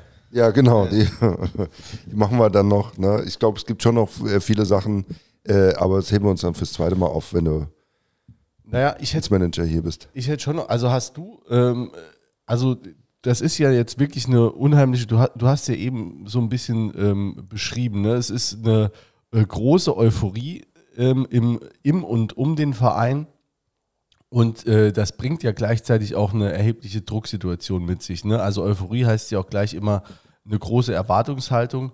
Ähm, hast du vielleicht noch einen Appell an die, äh, an die Fanszene, ähm, was ihr gerne, also oder mit welcher Unterstützung ihr gerne äh, in, die, äh, in die verbleibende Saison gehen wollen würdet?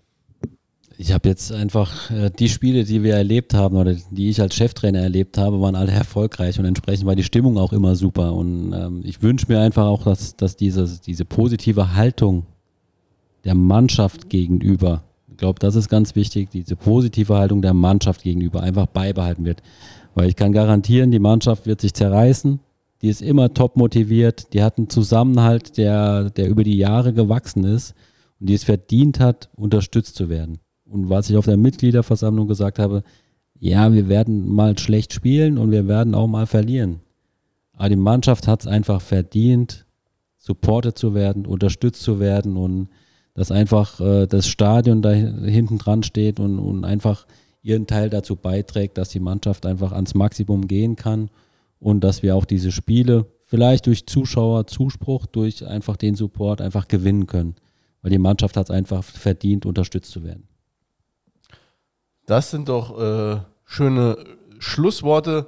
Äh, damit äh, hätten wir es eigentlich auch bewenden lassen wollen. Äh, zwischenzeitlich hat äh, mich äh, nochmal eine, äh, ich will es mal sagen, Einmeldung erreicht. Äh, die Gremien des FC Saarbrücken haben sich nochmal in einer Sitzung ähm, beraten zum, zum Fall Cordier und der FC Saarbrücken distanziert sich mit aller Deutlichkeit von diesen Äußerungen. Ähm, es wurde daher übereinstimmend entschieden, Herrn Cordier bis auf weiteres von bis auf weiteres von allen Aktivitäten rund um den FC Saarbrücken auszuschließen. Ähm, ja. Ähm, Maiko ne? Palm geliefert. Ja, wahrscheinlich. Und äh, sie haben auf jeden Fall halt, ne, das ist das genau, dass dieses bis auf weiteres, äh, also, ne, das Signal, was man, auf das man vielleicht hätte auch noch ein paar Tage warten können. Ähm, damit soll es das von uns gewesen sein. Rüdiger, dir vielen Dank fürs Kommen. Wir drücken ähm, dir ganz persönlich für deine Ziele, weil, ach so, ähm, wie das noch, komm, das, das fragen wir noch. Hau raus. Ja ich habe gedacht, vorbei noch, schon. Nee, hast du sagen, danke für die Einladung, hat mir nee. gefallen. Ja, ja war ganz nett. Ne? Also war jetzt nur die, das war jetzt nur die Einleitung, jetzt fangen wir, fangen wir an. Ja, so, so Columbo-mäßig, so schon rausgehen und dann so eine Frage noch und jetzt kommt das Entscheidende. Nee, also so der Ausblick, ne? was, äh, was würdest du dir denn für deine äh, persönliche Situation oder für den FC Saarbrücken in den nächsten Jahren denn wünschen? Also, weil so hast du dich ja schon ähm, positioniert, dass du, dass du das auch als Langzeitaufgabe siehst ich möchte mit dem, Erfolg, mit dem Verein erfolgreich sein. Und nochmal auf das Thema zurückzukommen, nicht nur sportlich erfolgreich zu sein, sondern auch versuche die Strukturen einfach zu verbessern und im Falle des Aufstiegs in die zweite Liga dann auch da parallel mitwachsen zu können, um das dann auch langfristig erfolgreich zu, zu bewerkstelligen. Weil am Ende geht es darum, jetzt nicht kurz irgendwie zu sagen, wir wollen das schaffen, ist eine Priorität, ja, aber das parallel alles hinten dran, was dazugehört, entsprechend auch mit aufzubauen, dass das halt auch, klar, dann auch für mich ein langfristiges Projekt auch werden kann. Dann wäre es für dich auch nicht unbedingt ein, abhängig vom Saisonverlauf, nicht unbedingt ein Misserfolg, jetzt nicht aufzusteigen. Es wäre vermessen, als erster FC Saarbrücken, bei aller Freude über den Tabellenplatz, aber den anderen Mannschaften gegenüber zu sagen, ja, wir müssen ja definitiv aufsteigen. Wir haben super Möglichkeiten, auch finanzieller Natur, ist keine Frage. Und trotzdem sind es dann nochmal ein paar andere, die so ein bisschen, bisschen andere Möglichkeiten haben, ähm, zu sagen, wir müssen jetzt definitiv aufsteigen. Dass wir das wollen und diese Position auch irgendwo jetzt innehaben und versuchen gut zu spielen und Punkte zu holen, ist ja Fakt. Aber das ist jetzt äh, schwierig, da zu sagen, wir müssen unbedingt aufsteigen und nur beim Aufstieg ist es auch wirklich erfolgreich, sondern zu sehen, dass sich die Mannschaft auch weiterentwickelt, zu sehen, dass wir gute Entscheidungen treffen, zukunftsperspektivisch einfach auch was die Vertragsverlängerungen anbelangt und auch im Grunde im Umfeld einfach Strukturen zu schaffen, dass es auch wirklich, und dann bin ich auch äh, eigennützig, langfristig auch positiv äh, auch verlaufen kann für den ersten FC Saarbrücken. Wir wünschen dir viel Erfolg, wir wünschen der Mannschaft viel Erfolg, wir wünschen dir immer ein glückliches Händchen und dass sich deine Entscheidungen auch im Nachhinein als richtig rausstellen. Äh, drücken ganz fest die Daumen, äh, stehen am Samstag auch mit Sicherheit im Block und feuern euch an. Ähm, ja, bis dahin würde ich sagen, tschüss. Machen wir's gut. Ah, das war zu leise.